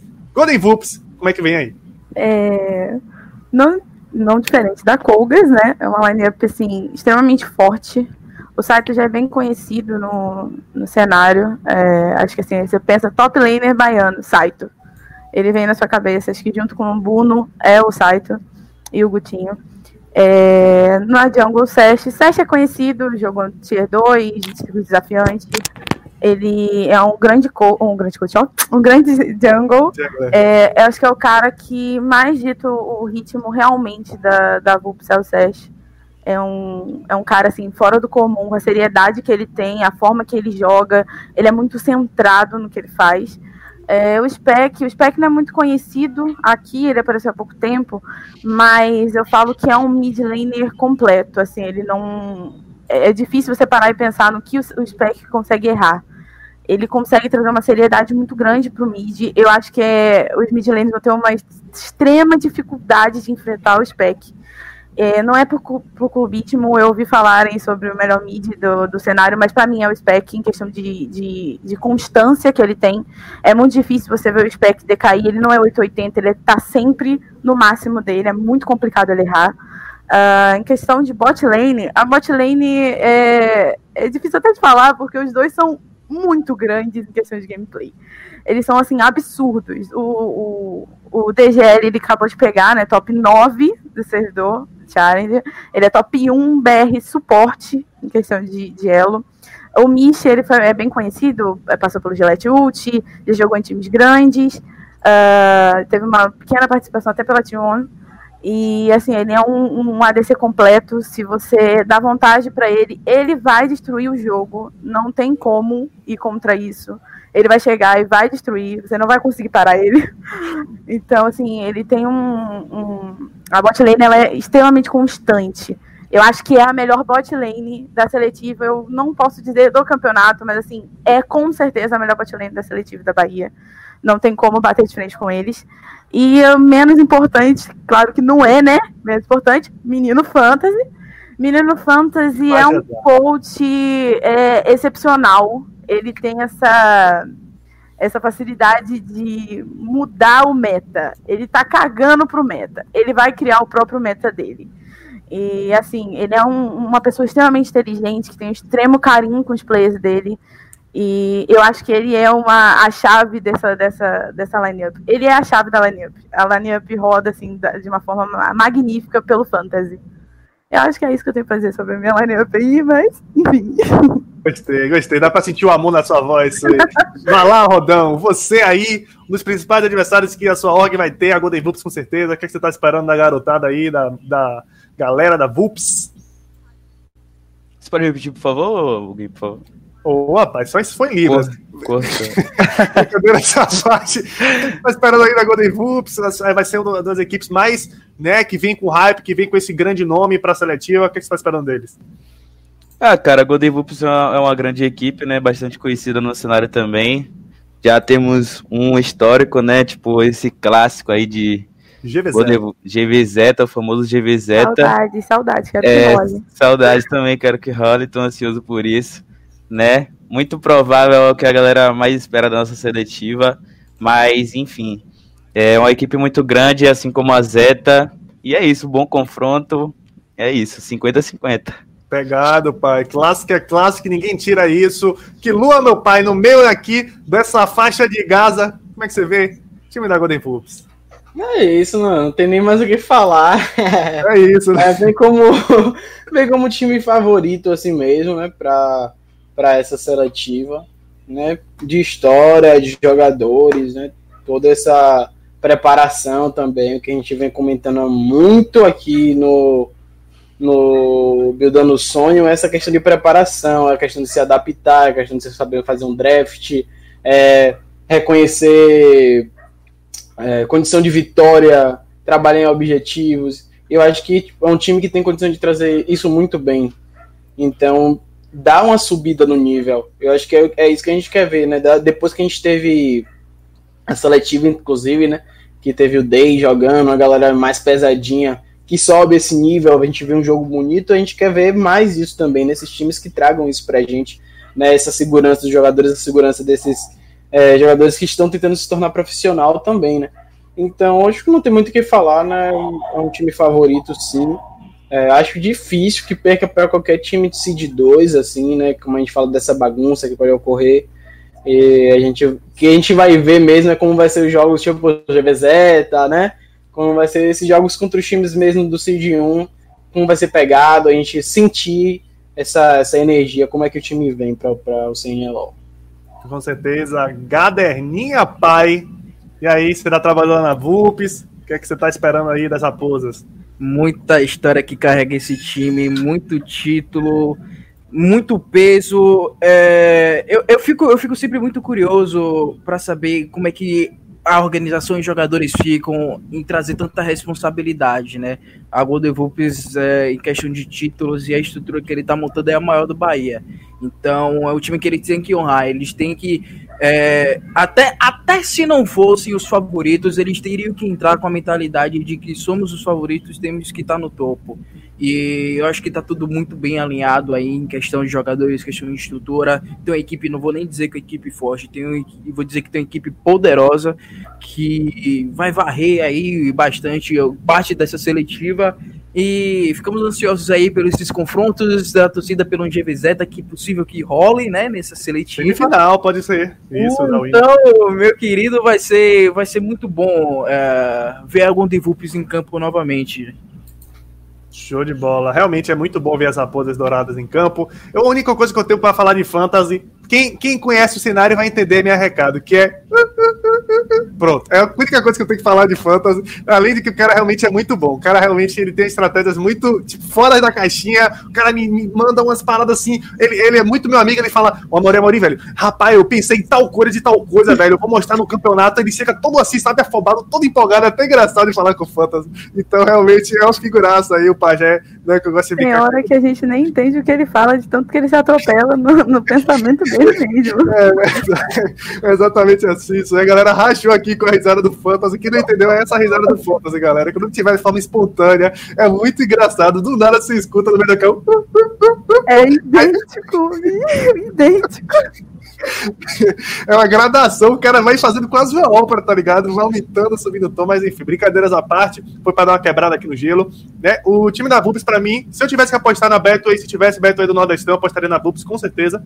Acho que é um time que sim, vem com peso, vem com responsa, mas pode ter times que tirem eles, apesar de que eu acho que eles estão muito ainda é, eu vejo, até começa a seletiva, na minha cabeça eles estão acima. Então vamos ver como é que vão ser os jogos deles. Eu, eu tô esperando muito, realmente, é, a Golden Vulpes no nível muito alto, por conta principalmente aí do DGL, que tá no top 9, então já carrega esse peso da solo kill, e que para mim o melhor suporte nordestino era o cavalo. Agora temos né, nordestino, eu digo, da competição, né? Do, campeonato, não necessariamente nordestino nascido.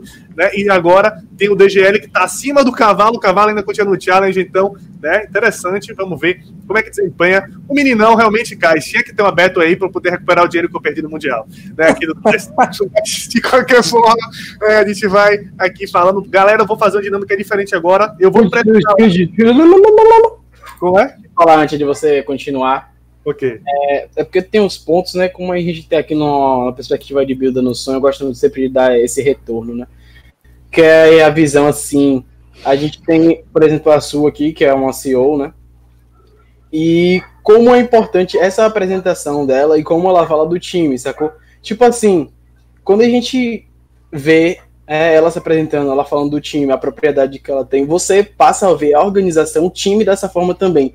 É a visão, tipo, que ela passa, né? Que a, a imagem dela aqui né, passa da gente, do time também, da segurança. Eu acho que, por exemplo, outros times que veem isso já sentem também, tipo, pô, olha como, como é essa organização, olha como eles trabalham, sacou? Eu acho que isso é muito importante para as pessoas que estão querendo ir por esse caminho. Então, você sente também que ela é uma CEO que não está deslocada dentro do time, ela sabe o que está acontecendo, ela conhece a galera.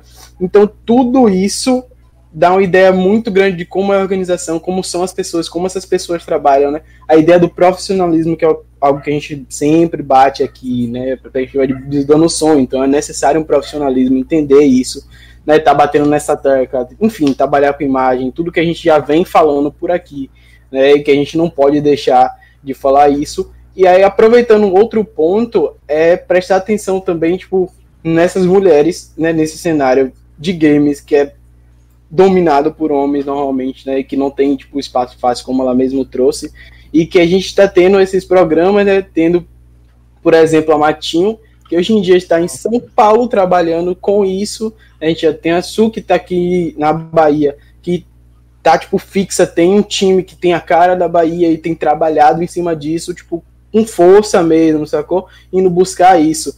Então isso é muito importante também. Eu acho que elas é, se torna uma, referência né, daqui do Nordeste, da Bahia, para outras mulheres também que queiram trabalhar com isso. Então, quando a gente fala de Buda no Sonho, é uma perspectiva, inclusive, mais geral, né, para além né, da questão de, de, gênero também. Né, a gente quer que as pessoas que querem viver com isso possam ascender.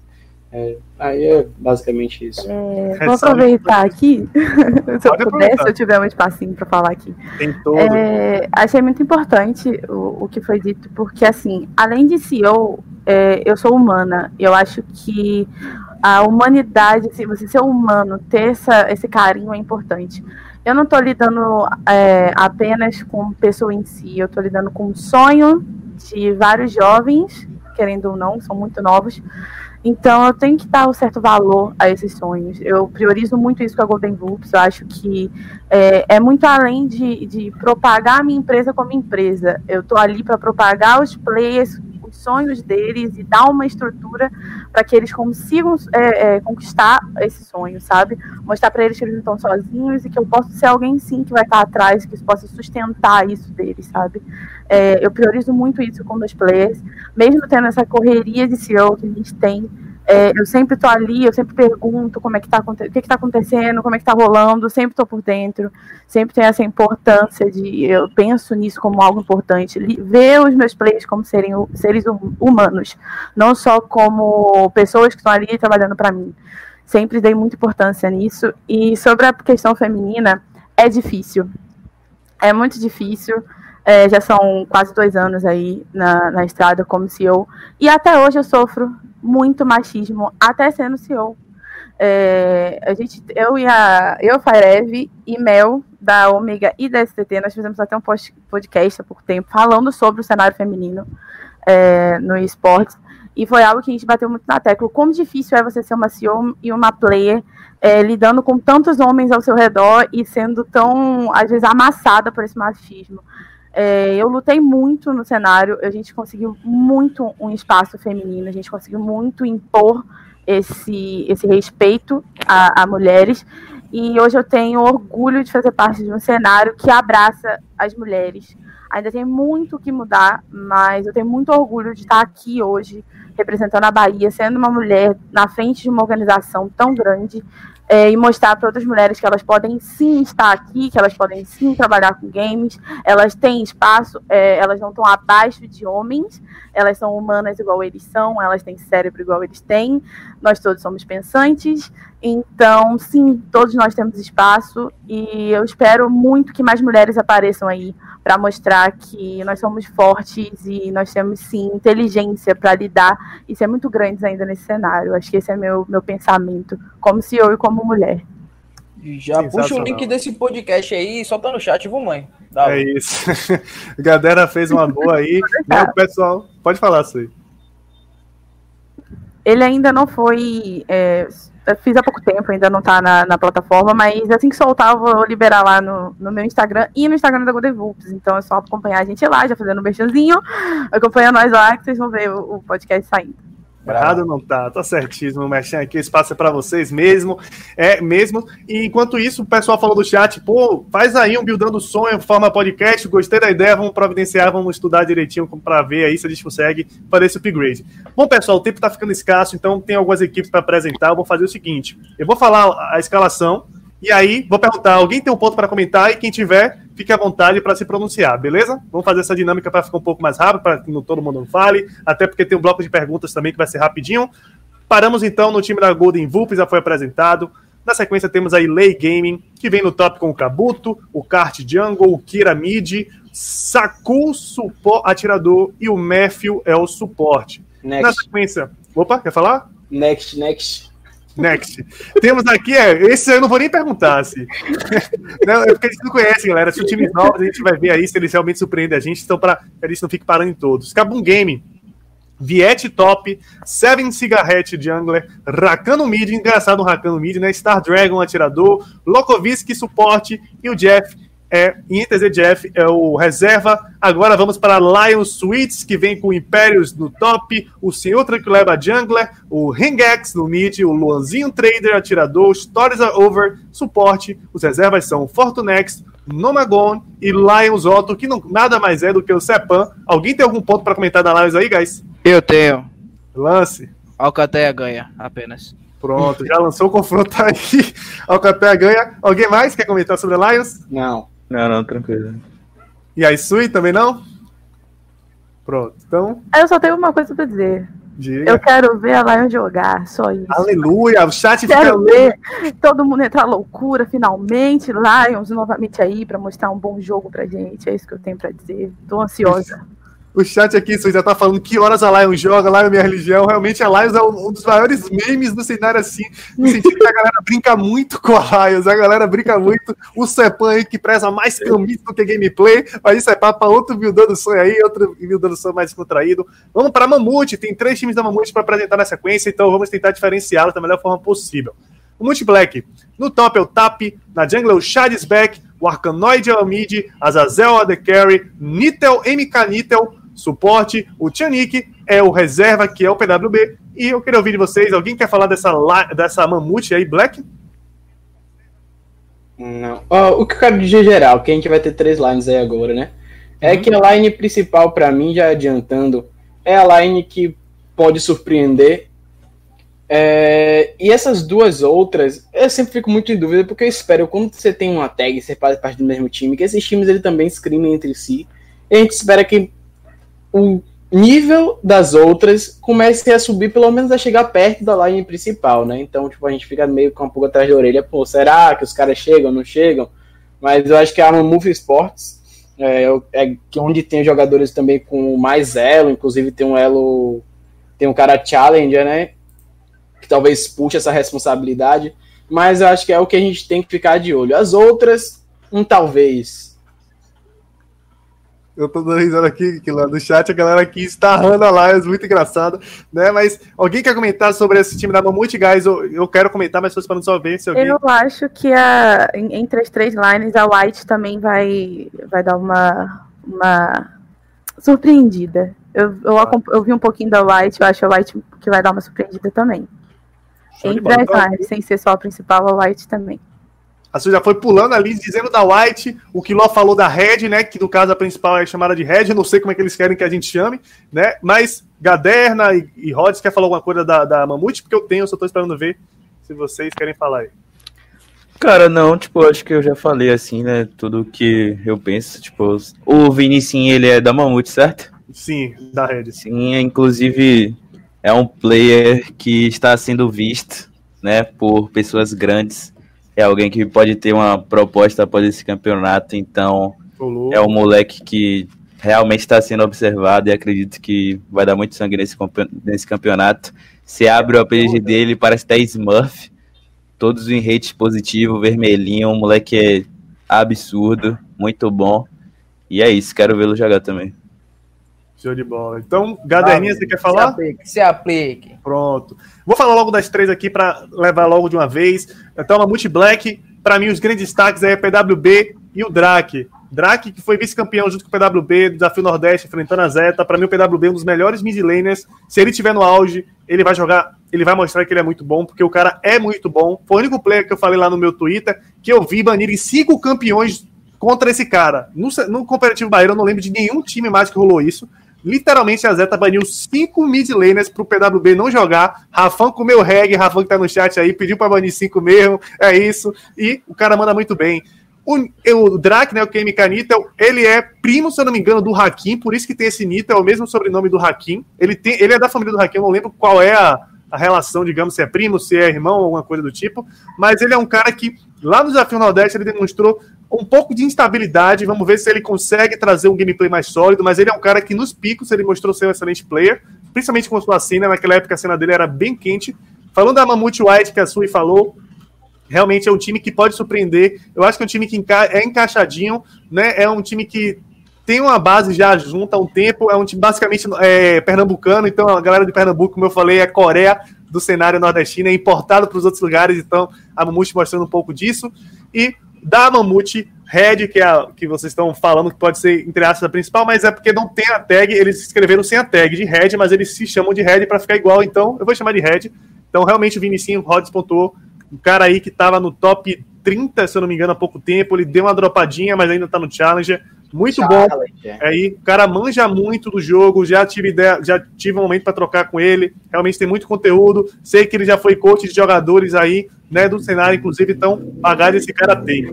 Vamos continuar passando pela Manada Esporte, Mamute em cima, Manada embaixo, né, Manada aí, que vem com o Senic, top, o Celtão da UFBA, então, nosso parceiro aí, Júlio aí da UFBA também, né, vem aí na selva, Amon Amarte, é o mid laner, Raya Léo, atirador, não sei jogar LOL, é o suporte. Continuando com a Miau Esporte, que tem a Sucubus Lee no top, a Idola Jungler, o, Li, a, o Little Mal do mid, a Sesh atiradora e Hilme suporte. Um time basicamente feminino, muito interessante ver, que eu acho que é o único time que vem com essa base feminina das inscrições aqui. Eu tô surpreso, tô querendo ver esse time jogar aí. A Sui quer comentar alguma coisa sobre a, a Miau?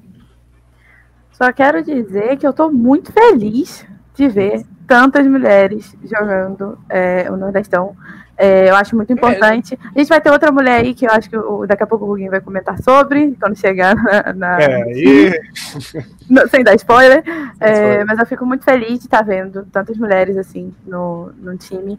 Espero vê-las dando muita surra em macho aí, hein? Tô esperando. esses caras aí, esses malavéia. Então vou dar sequência aqui. Omega Sport com o OM Lux Top, Big, Big Genus na Jungler, o Kowalski no mid, o Fígado Atirador, o Indy Suporte, o Cold Black Build e o Rui Chapéu são os reservas. Vou pular esse time também.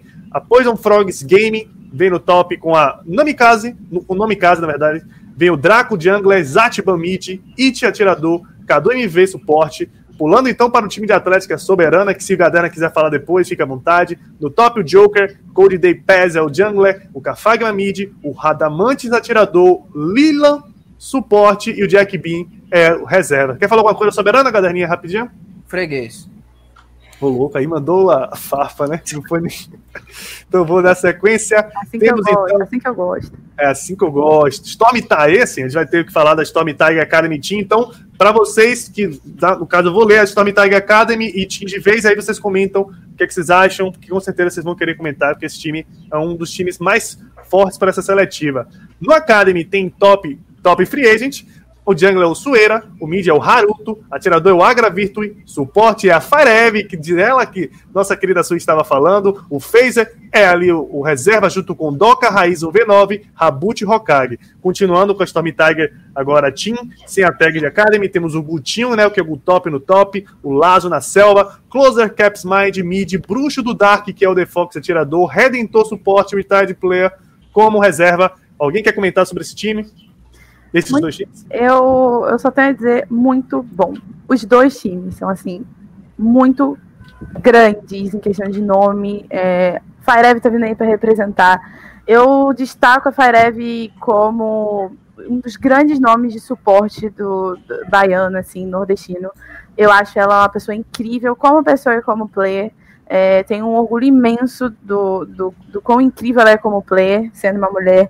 Se ela tá me representando muito bem, obrigado, Firev, você é incrível. A gente já bateu um papo.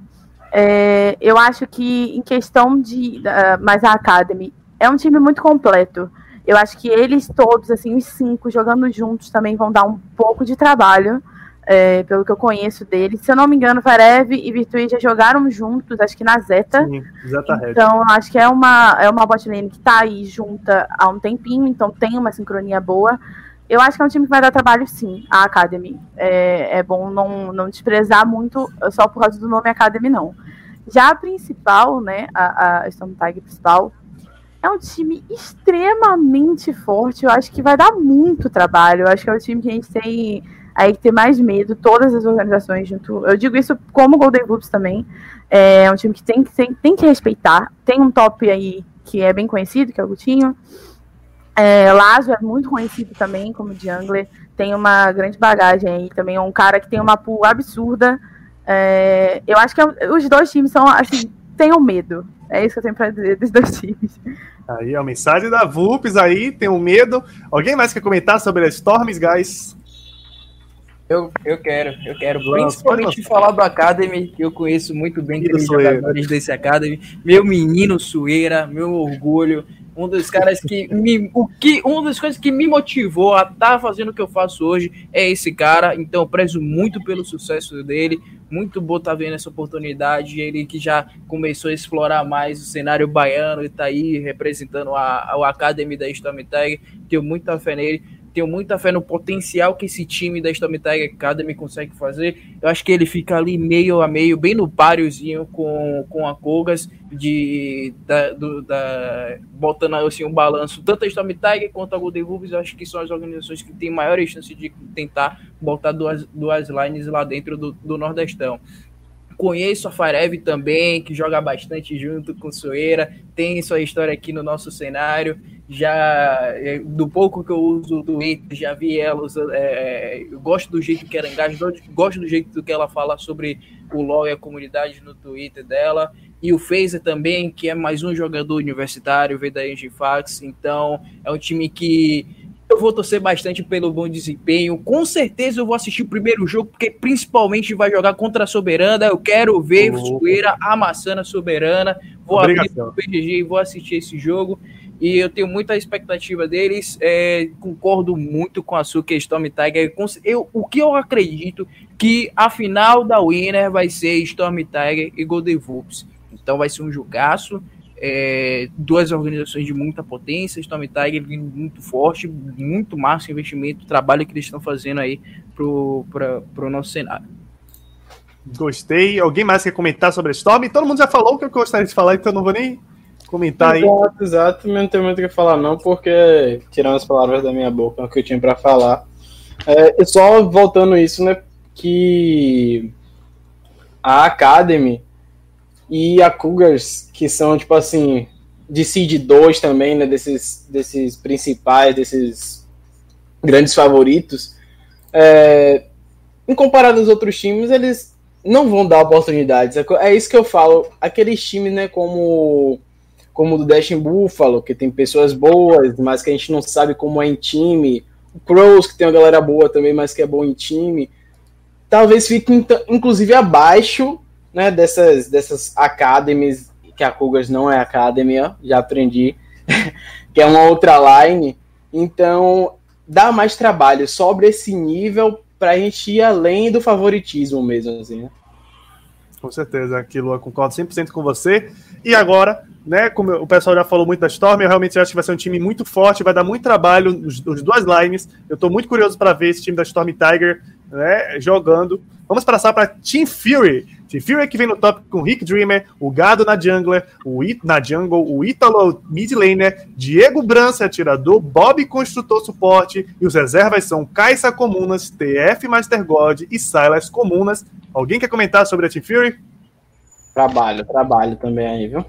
Vai ser pedrada. Eu acho que os meninos vêm com a vontade de bater numa galera do cenário, com a vontade, com jogadores bons, né?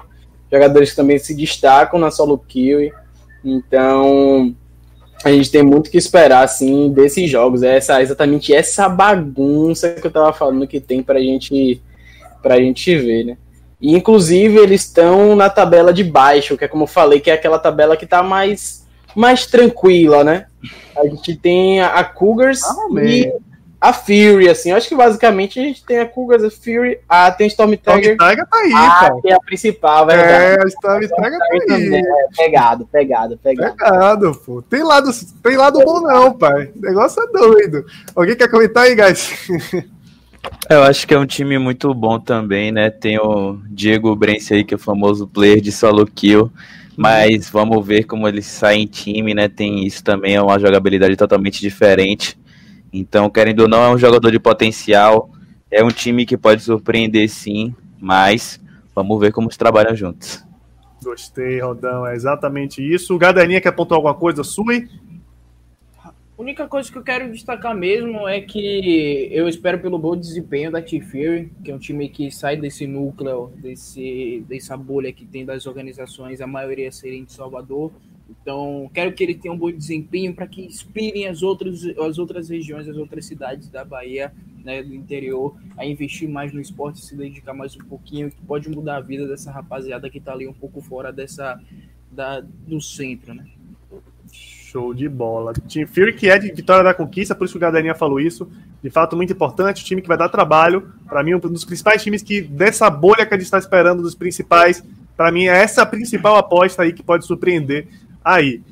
Vou passar então, se vocês quiserem pontuar alguma coisa depois, vocês falam. Agora vai ter um bloco de times aqui que eu vou falar só a escalação, porque a gente vai chegar nas zetas, finalizando, né? E bloco de perguntas, pessoal. Deixa sua pergunta aí, por favor, no chat, já desde agora, para a gente agilizar o processo. Também não demora muito, porque o programa já está bem extenso, né? E tem muita gente que tem que dormir e fazer as coisas.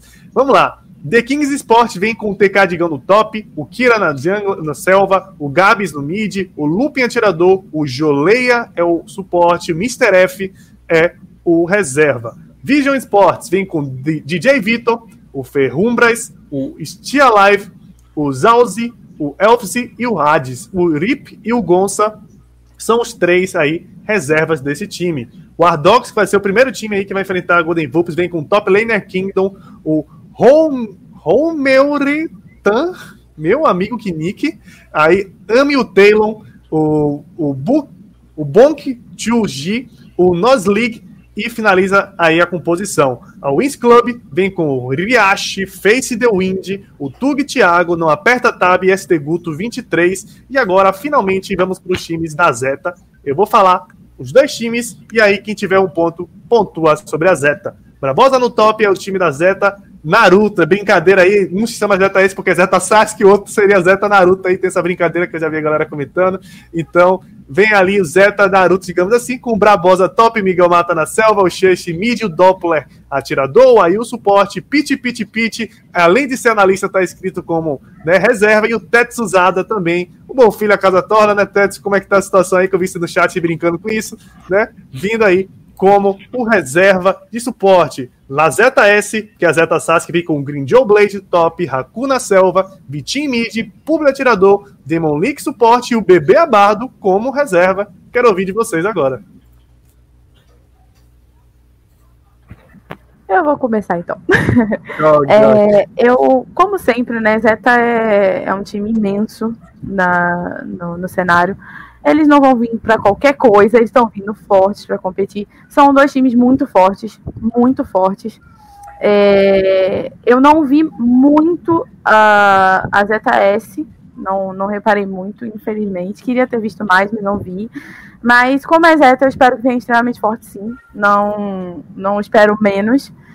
É, eu não, não disse da Zeta sobre a questão de, de, de times que eu achei forte no início, mas não foi por desprezar o time, gente. Acho sim, a Zeta é extremamente forte.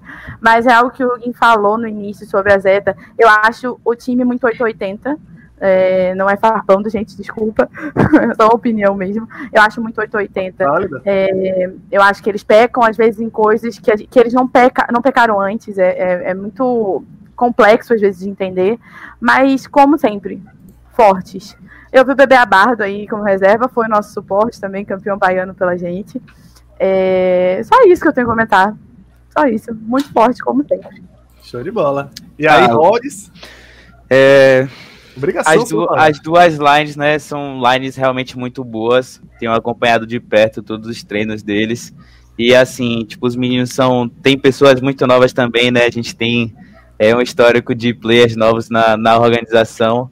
Temos o Ayu, por exemplo, um moleque novo de 15 anos aí, tipo, tava challenge um dia desse. Suporte também, grande master. E, enfim, né, tipo, Tetsu a galera já conhece, já jogou presencial pela Zeta no Festival de Verão. Doppler tá na org, tipo, praticamente desde o começo. Um grande AD Carry também. Fora Haku, enfim, né, Green Joe, essa galera toda, o bebê realmente são players muito bons que vão trazer bons resultados para a equipe, tenho certeza disso. E para quem acha que, né, tipo, não tá aquela equipe no hype, aquela equipe mais forte, é bom tomar cuidado, né, mano? essa vozinha de roda, assim, quando vem falando sobre o desafio, é intocável, cara. É Alguém quer falar aí, Gaderninha, que eu quero falar, mas vou deixar vocês primeiro falar. Sim, é, o que eu tenho pra falar é que é engraçado, né? Exatamente tem essa questão do 880, mas da mesma forma a Zeta ela se destaca dentre os outros times por conta do jogo em time, né? Por conta de ter uma organização também, por conta de ter um preparo para além disso. Porque, inclusive, quando você vai comparar né, com alguns outros times, alguns outros jogadores, acho que a média de ela é uma, média tipo, um pouco diferente, tem uma pequena diferença, né? Tipo assim.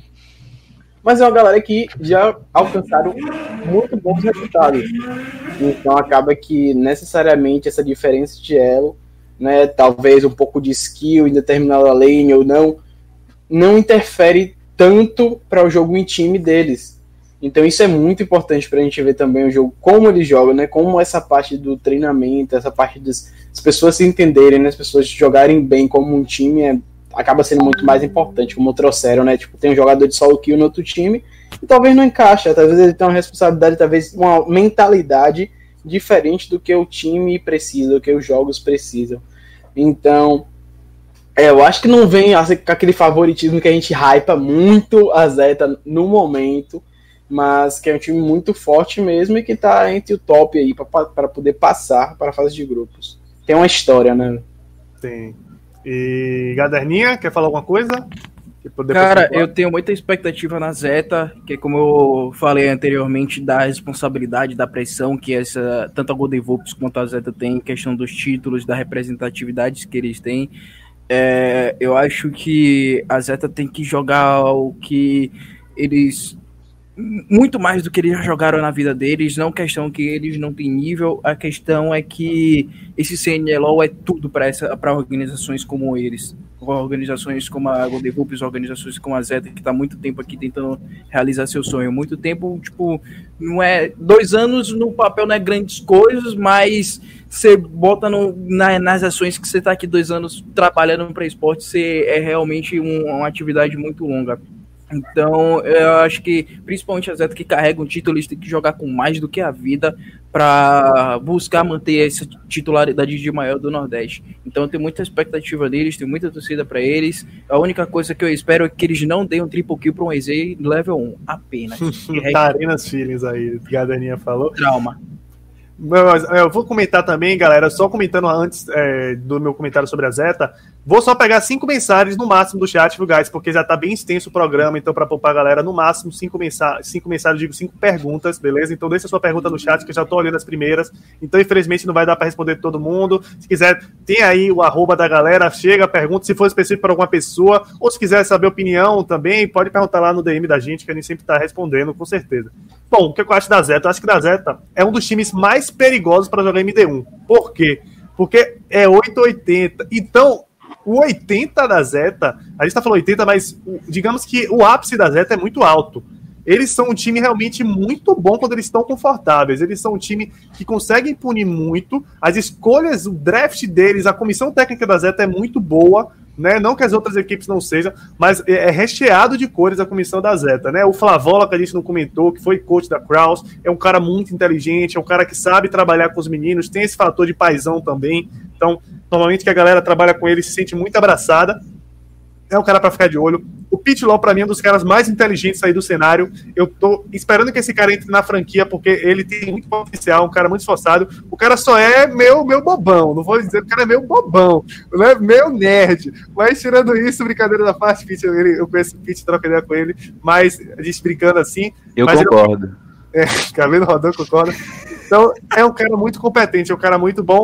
E também o Coão, um cara muito dedicado, né? O Jack, que a gente também não comentou, que é o assistente coach, é um cara que dá o sangue, é um cara que tem muita, muito boas ideias, já tem bagagem, então é recheado a comissão técnica da Zeta, também da Zeta S, que vem com o Lu Coach, que é um cara que tem muito conhecimento de jogo, tem um domínio muito bom de draft.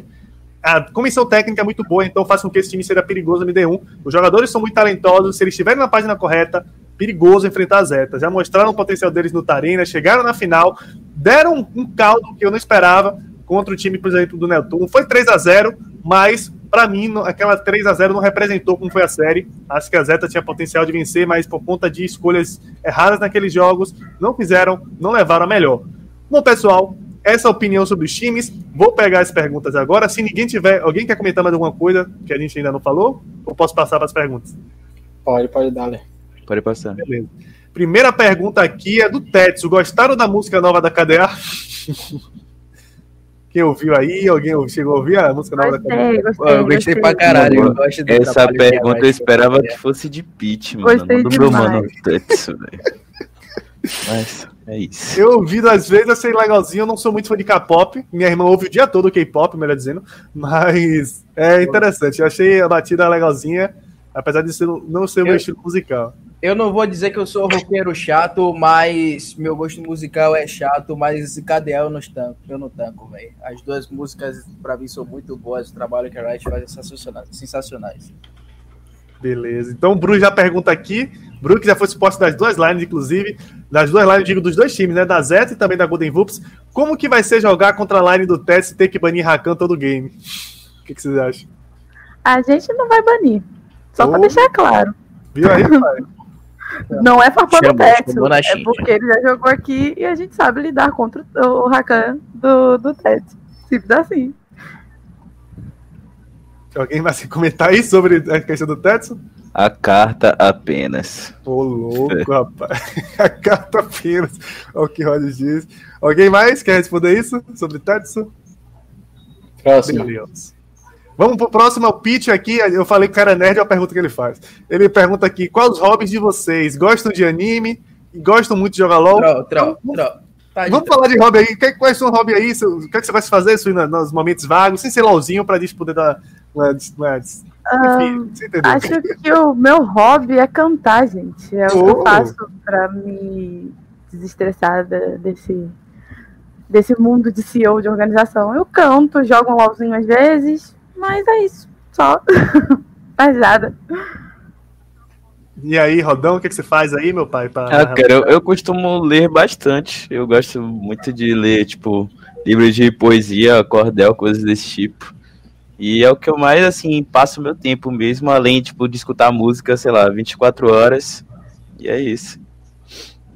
Costumo assistir muita coisa, não. E aí, que lua? Como é que você se diverte, pai? Eu acho que atualmente o que eu diria de hobby é... são os games mesmo. Porque né, tô numa outra via, numa outra perspectiva profissional mesmo, assim. Então fica mais de uma coisa que você gosta muito, né? Que a gente aprecia, enfim, que a gente consome mesmo assim.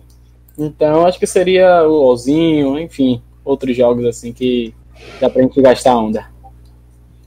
Show de bola, caderninha? Rapaz, saudades quando o meu hobby era estudar cinema. Saudades mesmo. Que hobby hoje estranho. em dia, hoje em dia é, é estudar e planejar coisa de esportes. Eu acordo esportes, almoço esportes, tô sonhando esportes. Bacana. Meu hobby, né? Eu, eu gosto bastante de, de- Sou meio otaku, gosto de ver anime, gosto de ver série também, gosto de cantar com uma sua e gravar, né? Eu tocando. Rodan é apreciador da minha arte aí, muito obrigado, meu parceiro. Gente, feat, Pô, cara. um. Verdade, mano. Sua voz é muito linda. Se quiser, Ah, até cara. produzo aí uma música, né? louco. Aí, ó. Você é agenciado ao vivo depois desse programa, é brincadeira Sim. da parte. DM Open para negócios milionários. É Aí, isso. ó, pai. Rodão como, jogador caro. Então, mais uma Arrasta pergunta pra do. Vai, Arrasta pra cima, é mamão que tá nesse negócio de pra cima aí, chegando nos 10k, né? Mas vamos que vamos. Bru me perguntou aqui como é ser o narrador mais gostoso do campeonato. Realmente é tudo bom. Mas tem tudo, né, velho? O cara tem o triple flex sauce, como diz o Rod. Isso, tem tem, que, tem que mandar o double biceps, agora. Pô, ó, pelo amor de Deus. Cara, cara, mandar pra galera, pô. Galera, mano. Nossa, cara, mano. Show de bola. Vamos continuando aqui. Pit Law estando invicto jogando de Vlad pela Zeta. Vocês acham que ele vem forte? Vou nem ler isso aí, né? É meme. Golden Sui tomou seu Red Beavis.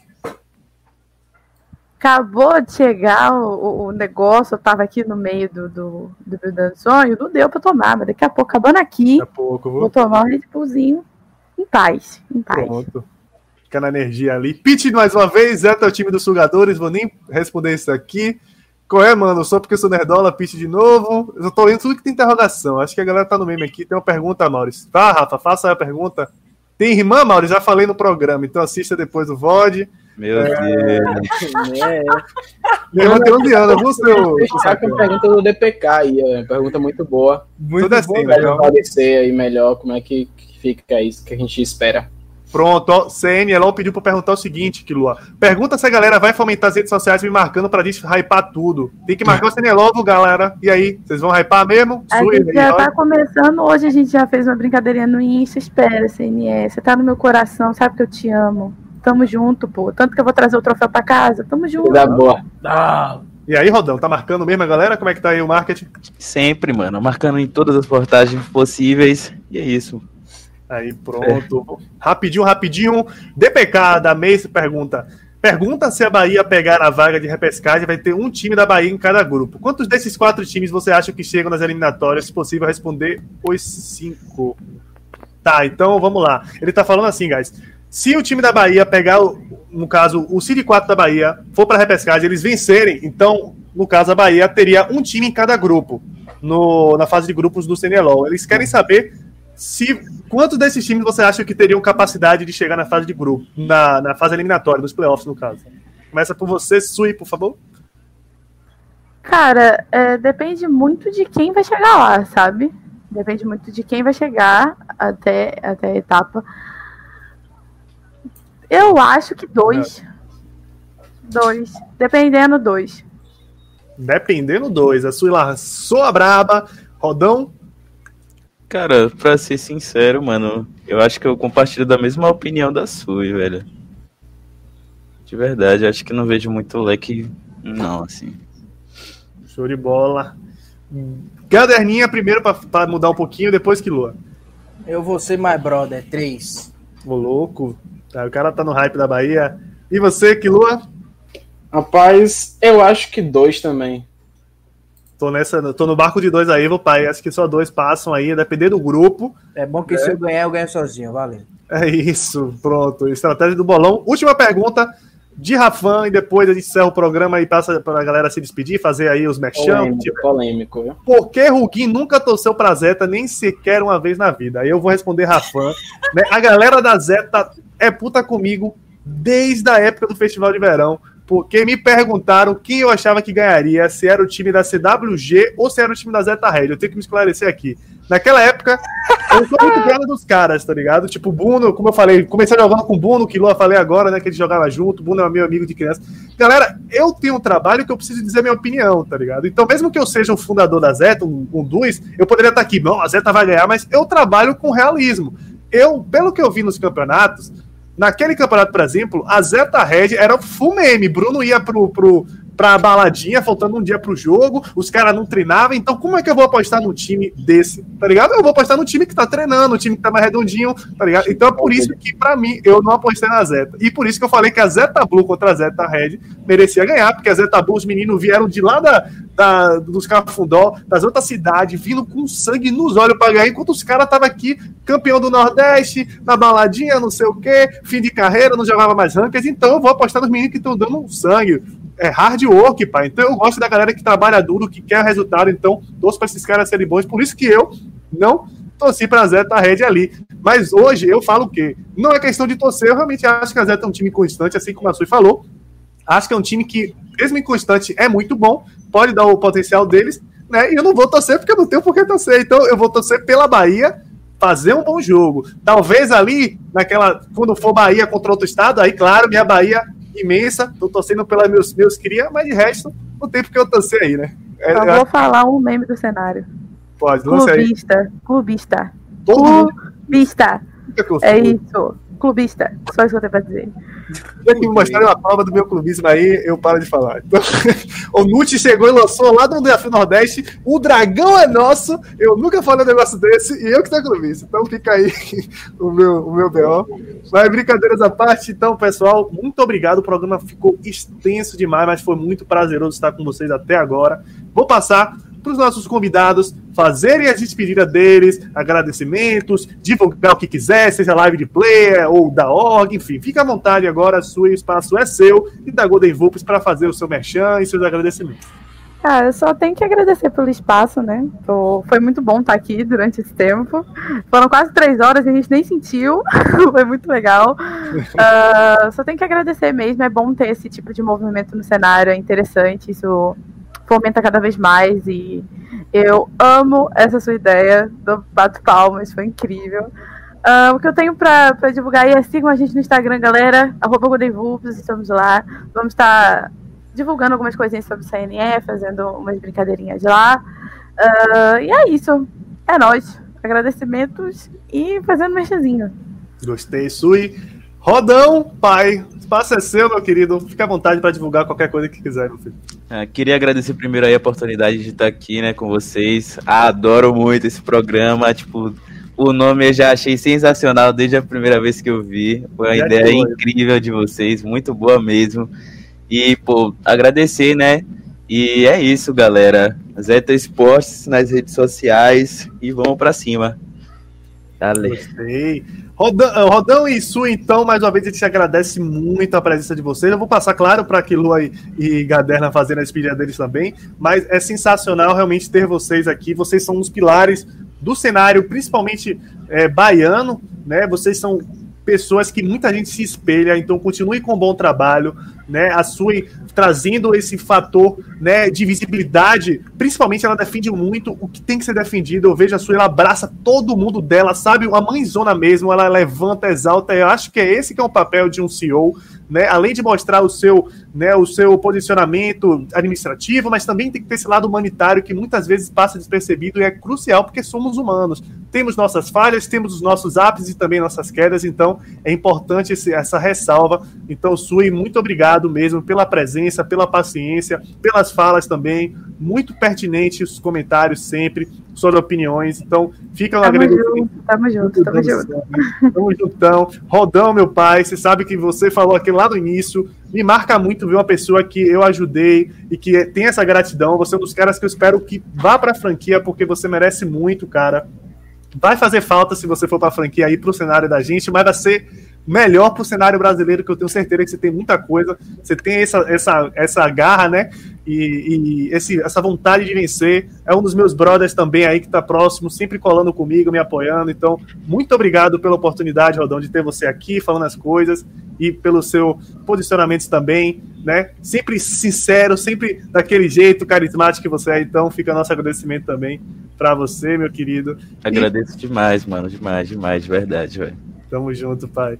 E agora, Kilua e também Gaderninha. Kilua primeiro, pode ir agora jogar duro nas despedidas. Se tiver divulgação de alguma coisa, Kilua, pode lançar bravo. É isso.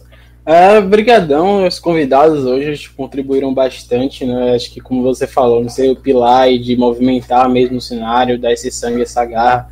Então são exemplos muito, exemplos muito importantes pra gente aqui.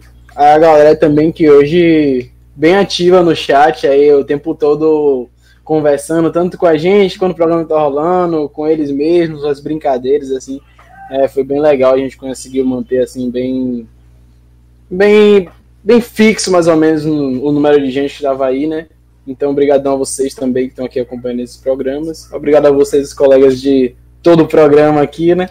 E divulgações em novembro fazer um negocinho diferente aqui. Vou, vou apresentar uma divulgaçãozinha aqui para vocês. Mas por enquanto é só isso. Show de bola. Vamos esperar esse novembro então. Caderninha.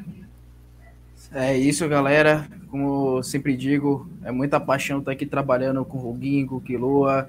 Sempre é uma honra estar com pessoas experientes e profissionais que estão buscando sempre a excelência, sempre dar exemplo para outras pessoas, como a Su e o Rods. É, agradecer muito a rapaziada aí que participou, foi, teve uma participação muito da hora no chat. É, agradecer a tudo, a tudo, a tudo e a todos que é possível por estar aqui mais uma vez, sempre na expectativa, sempre na emoção e sempre na vontade de estar aqui fazendo de novo. É um trabalho que eu adoro muito estar aqui e só, só resta mais agradecimentos, agradecimentos mesmo. A gente se vê semana que vem. Show de bola, então encerrando mais uma vez. Muito obrigado a todos que acompanharam até aqui. programa extenso vai estar tá no YouTube, vai estar tá no GGNE que eu marquei também aí. GGNE que está dando esse apoio pro Bidão do Sonho. Tem várias notícias sensacionais, não só de LoL, do Free Fire, do Valorant, do cenário universitário também, tem um pouquinho.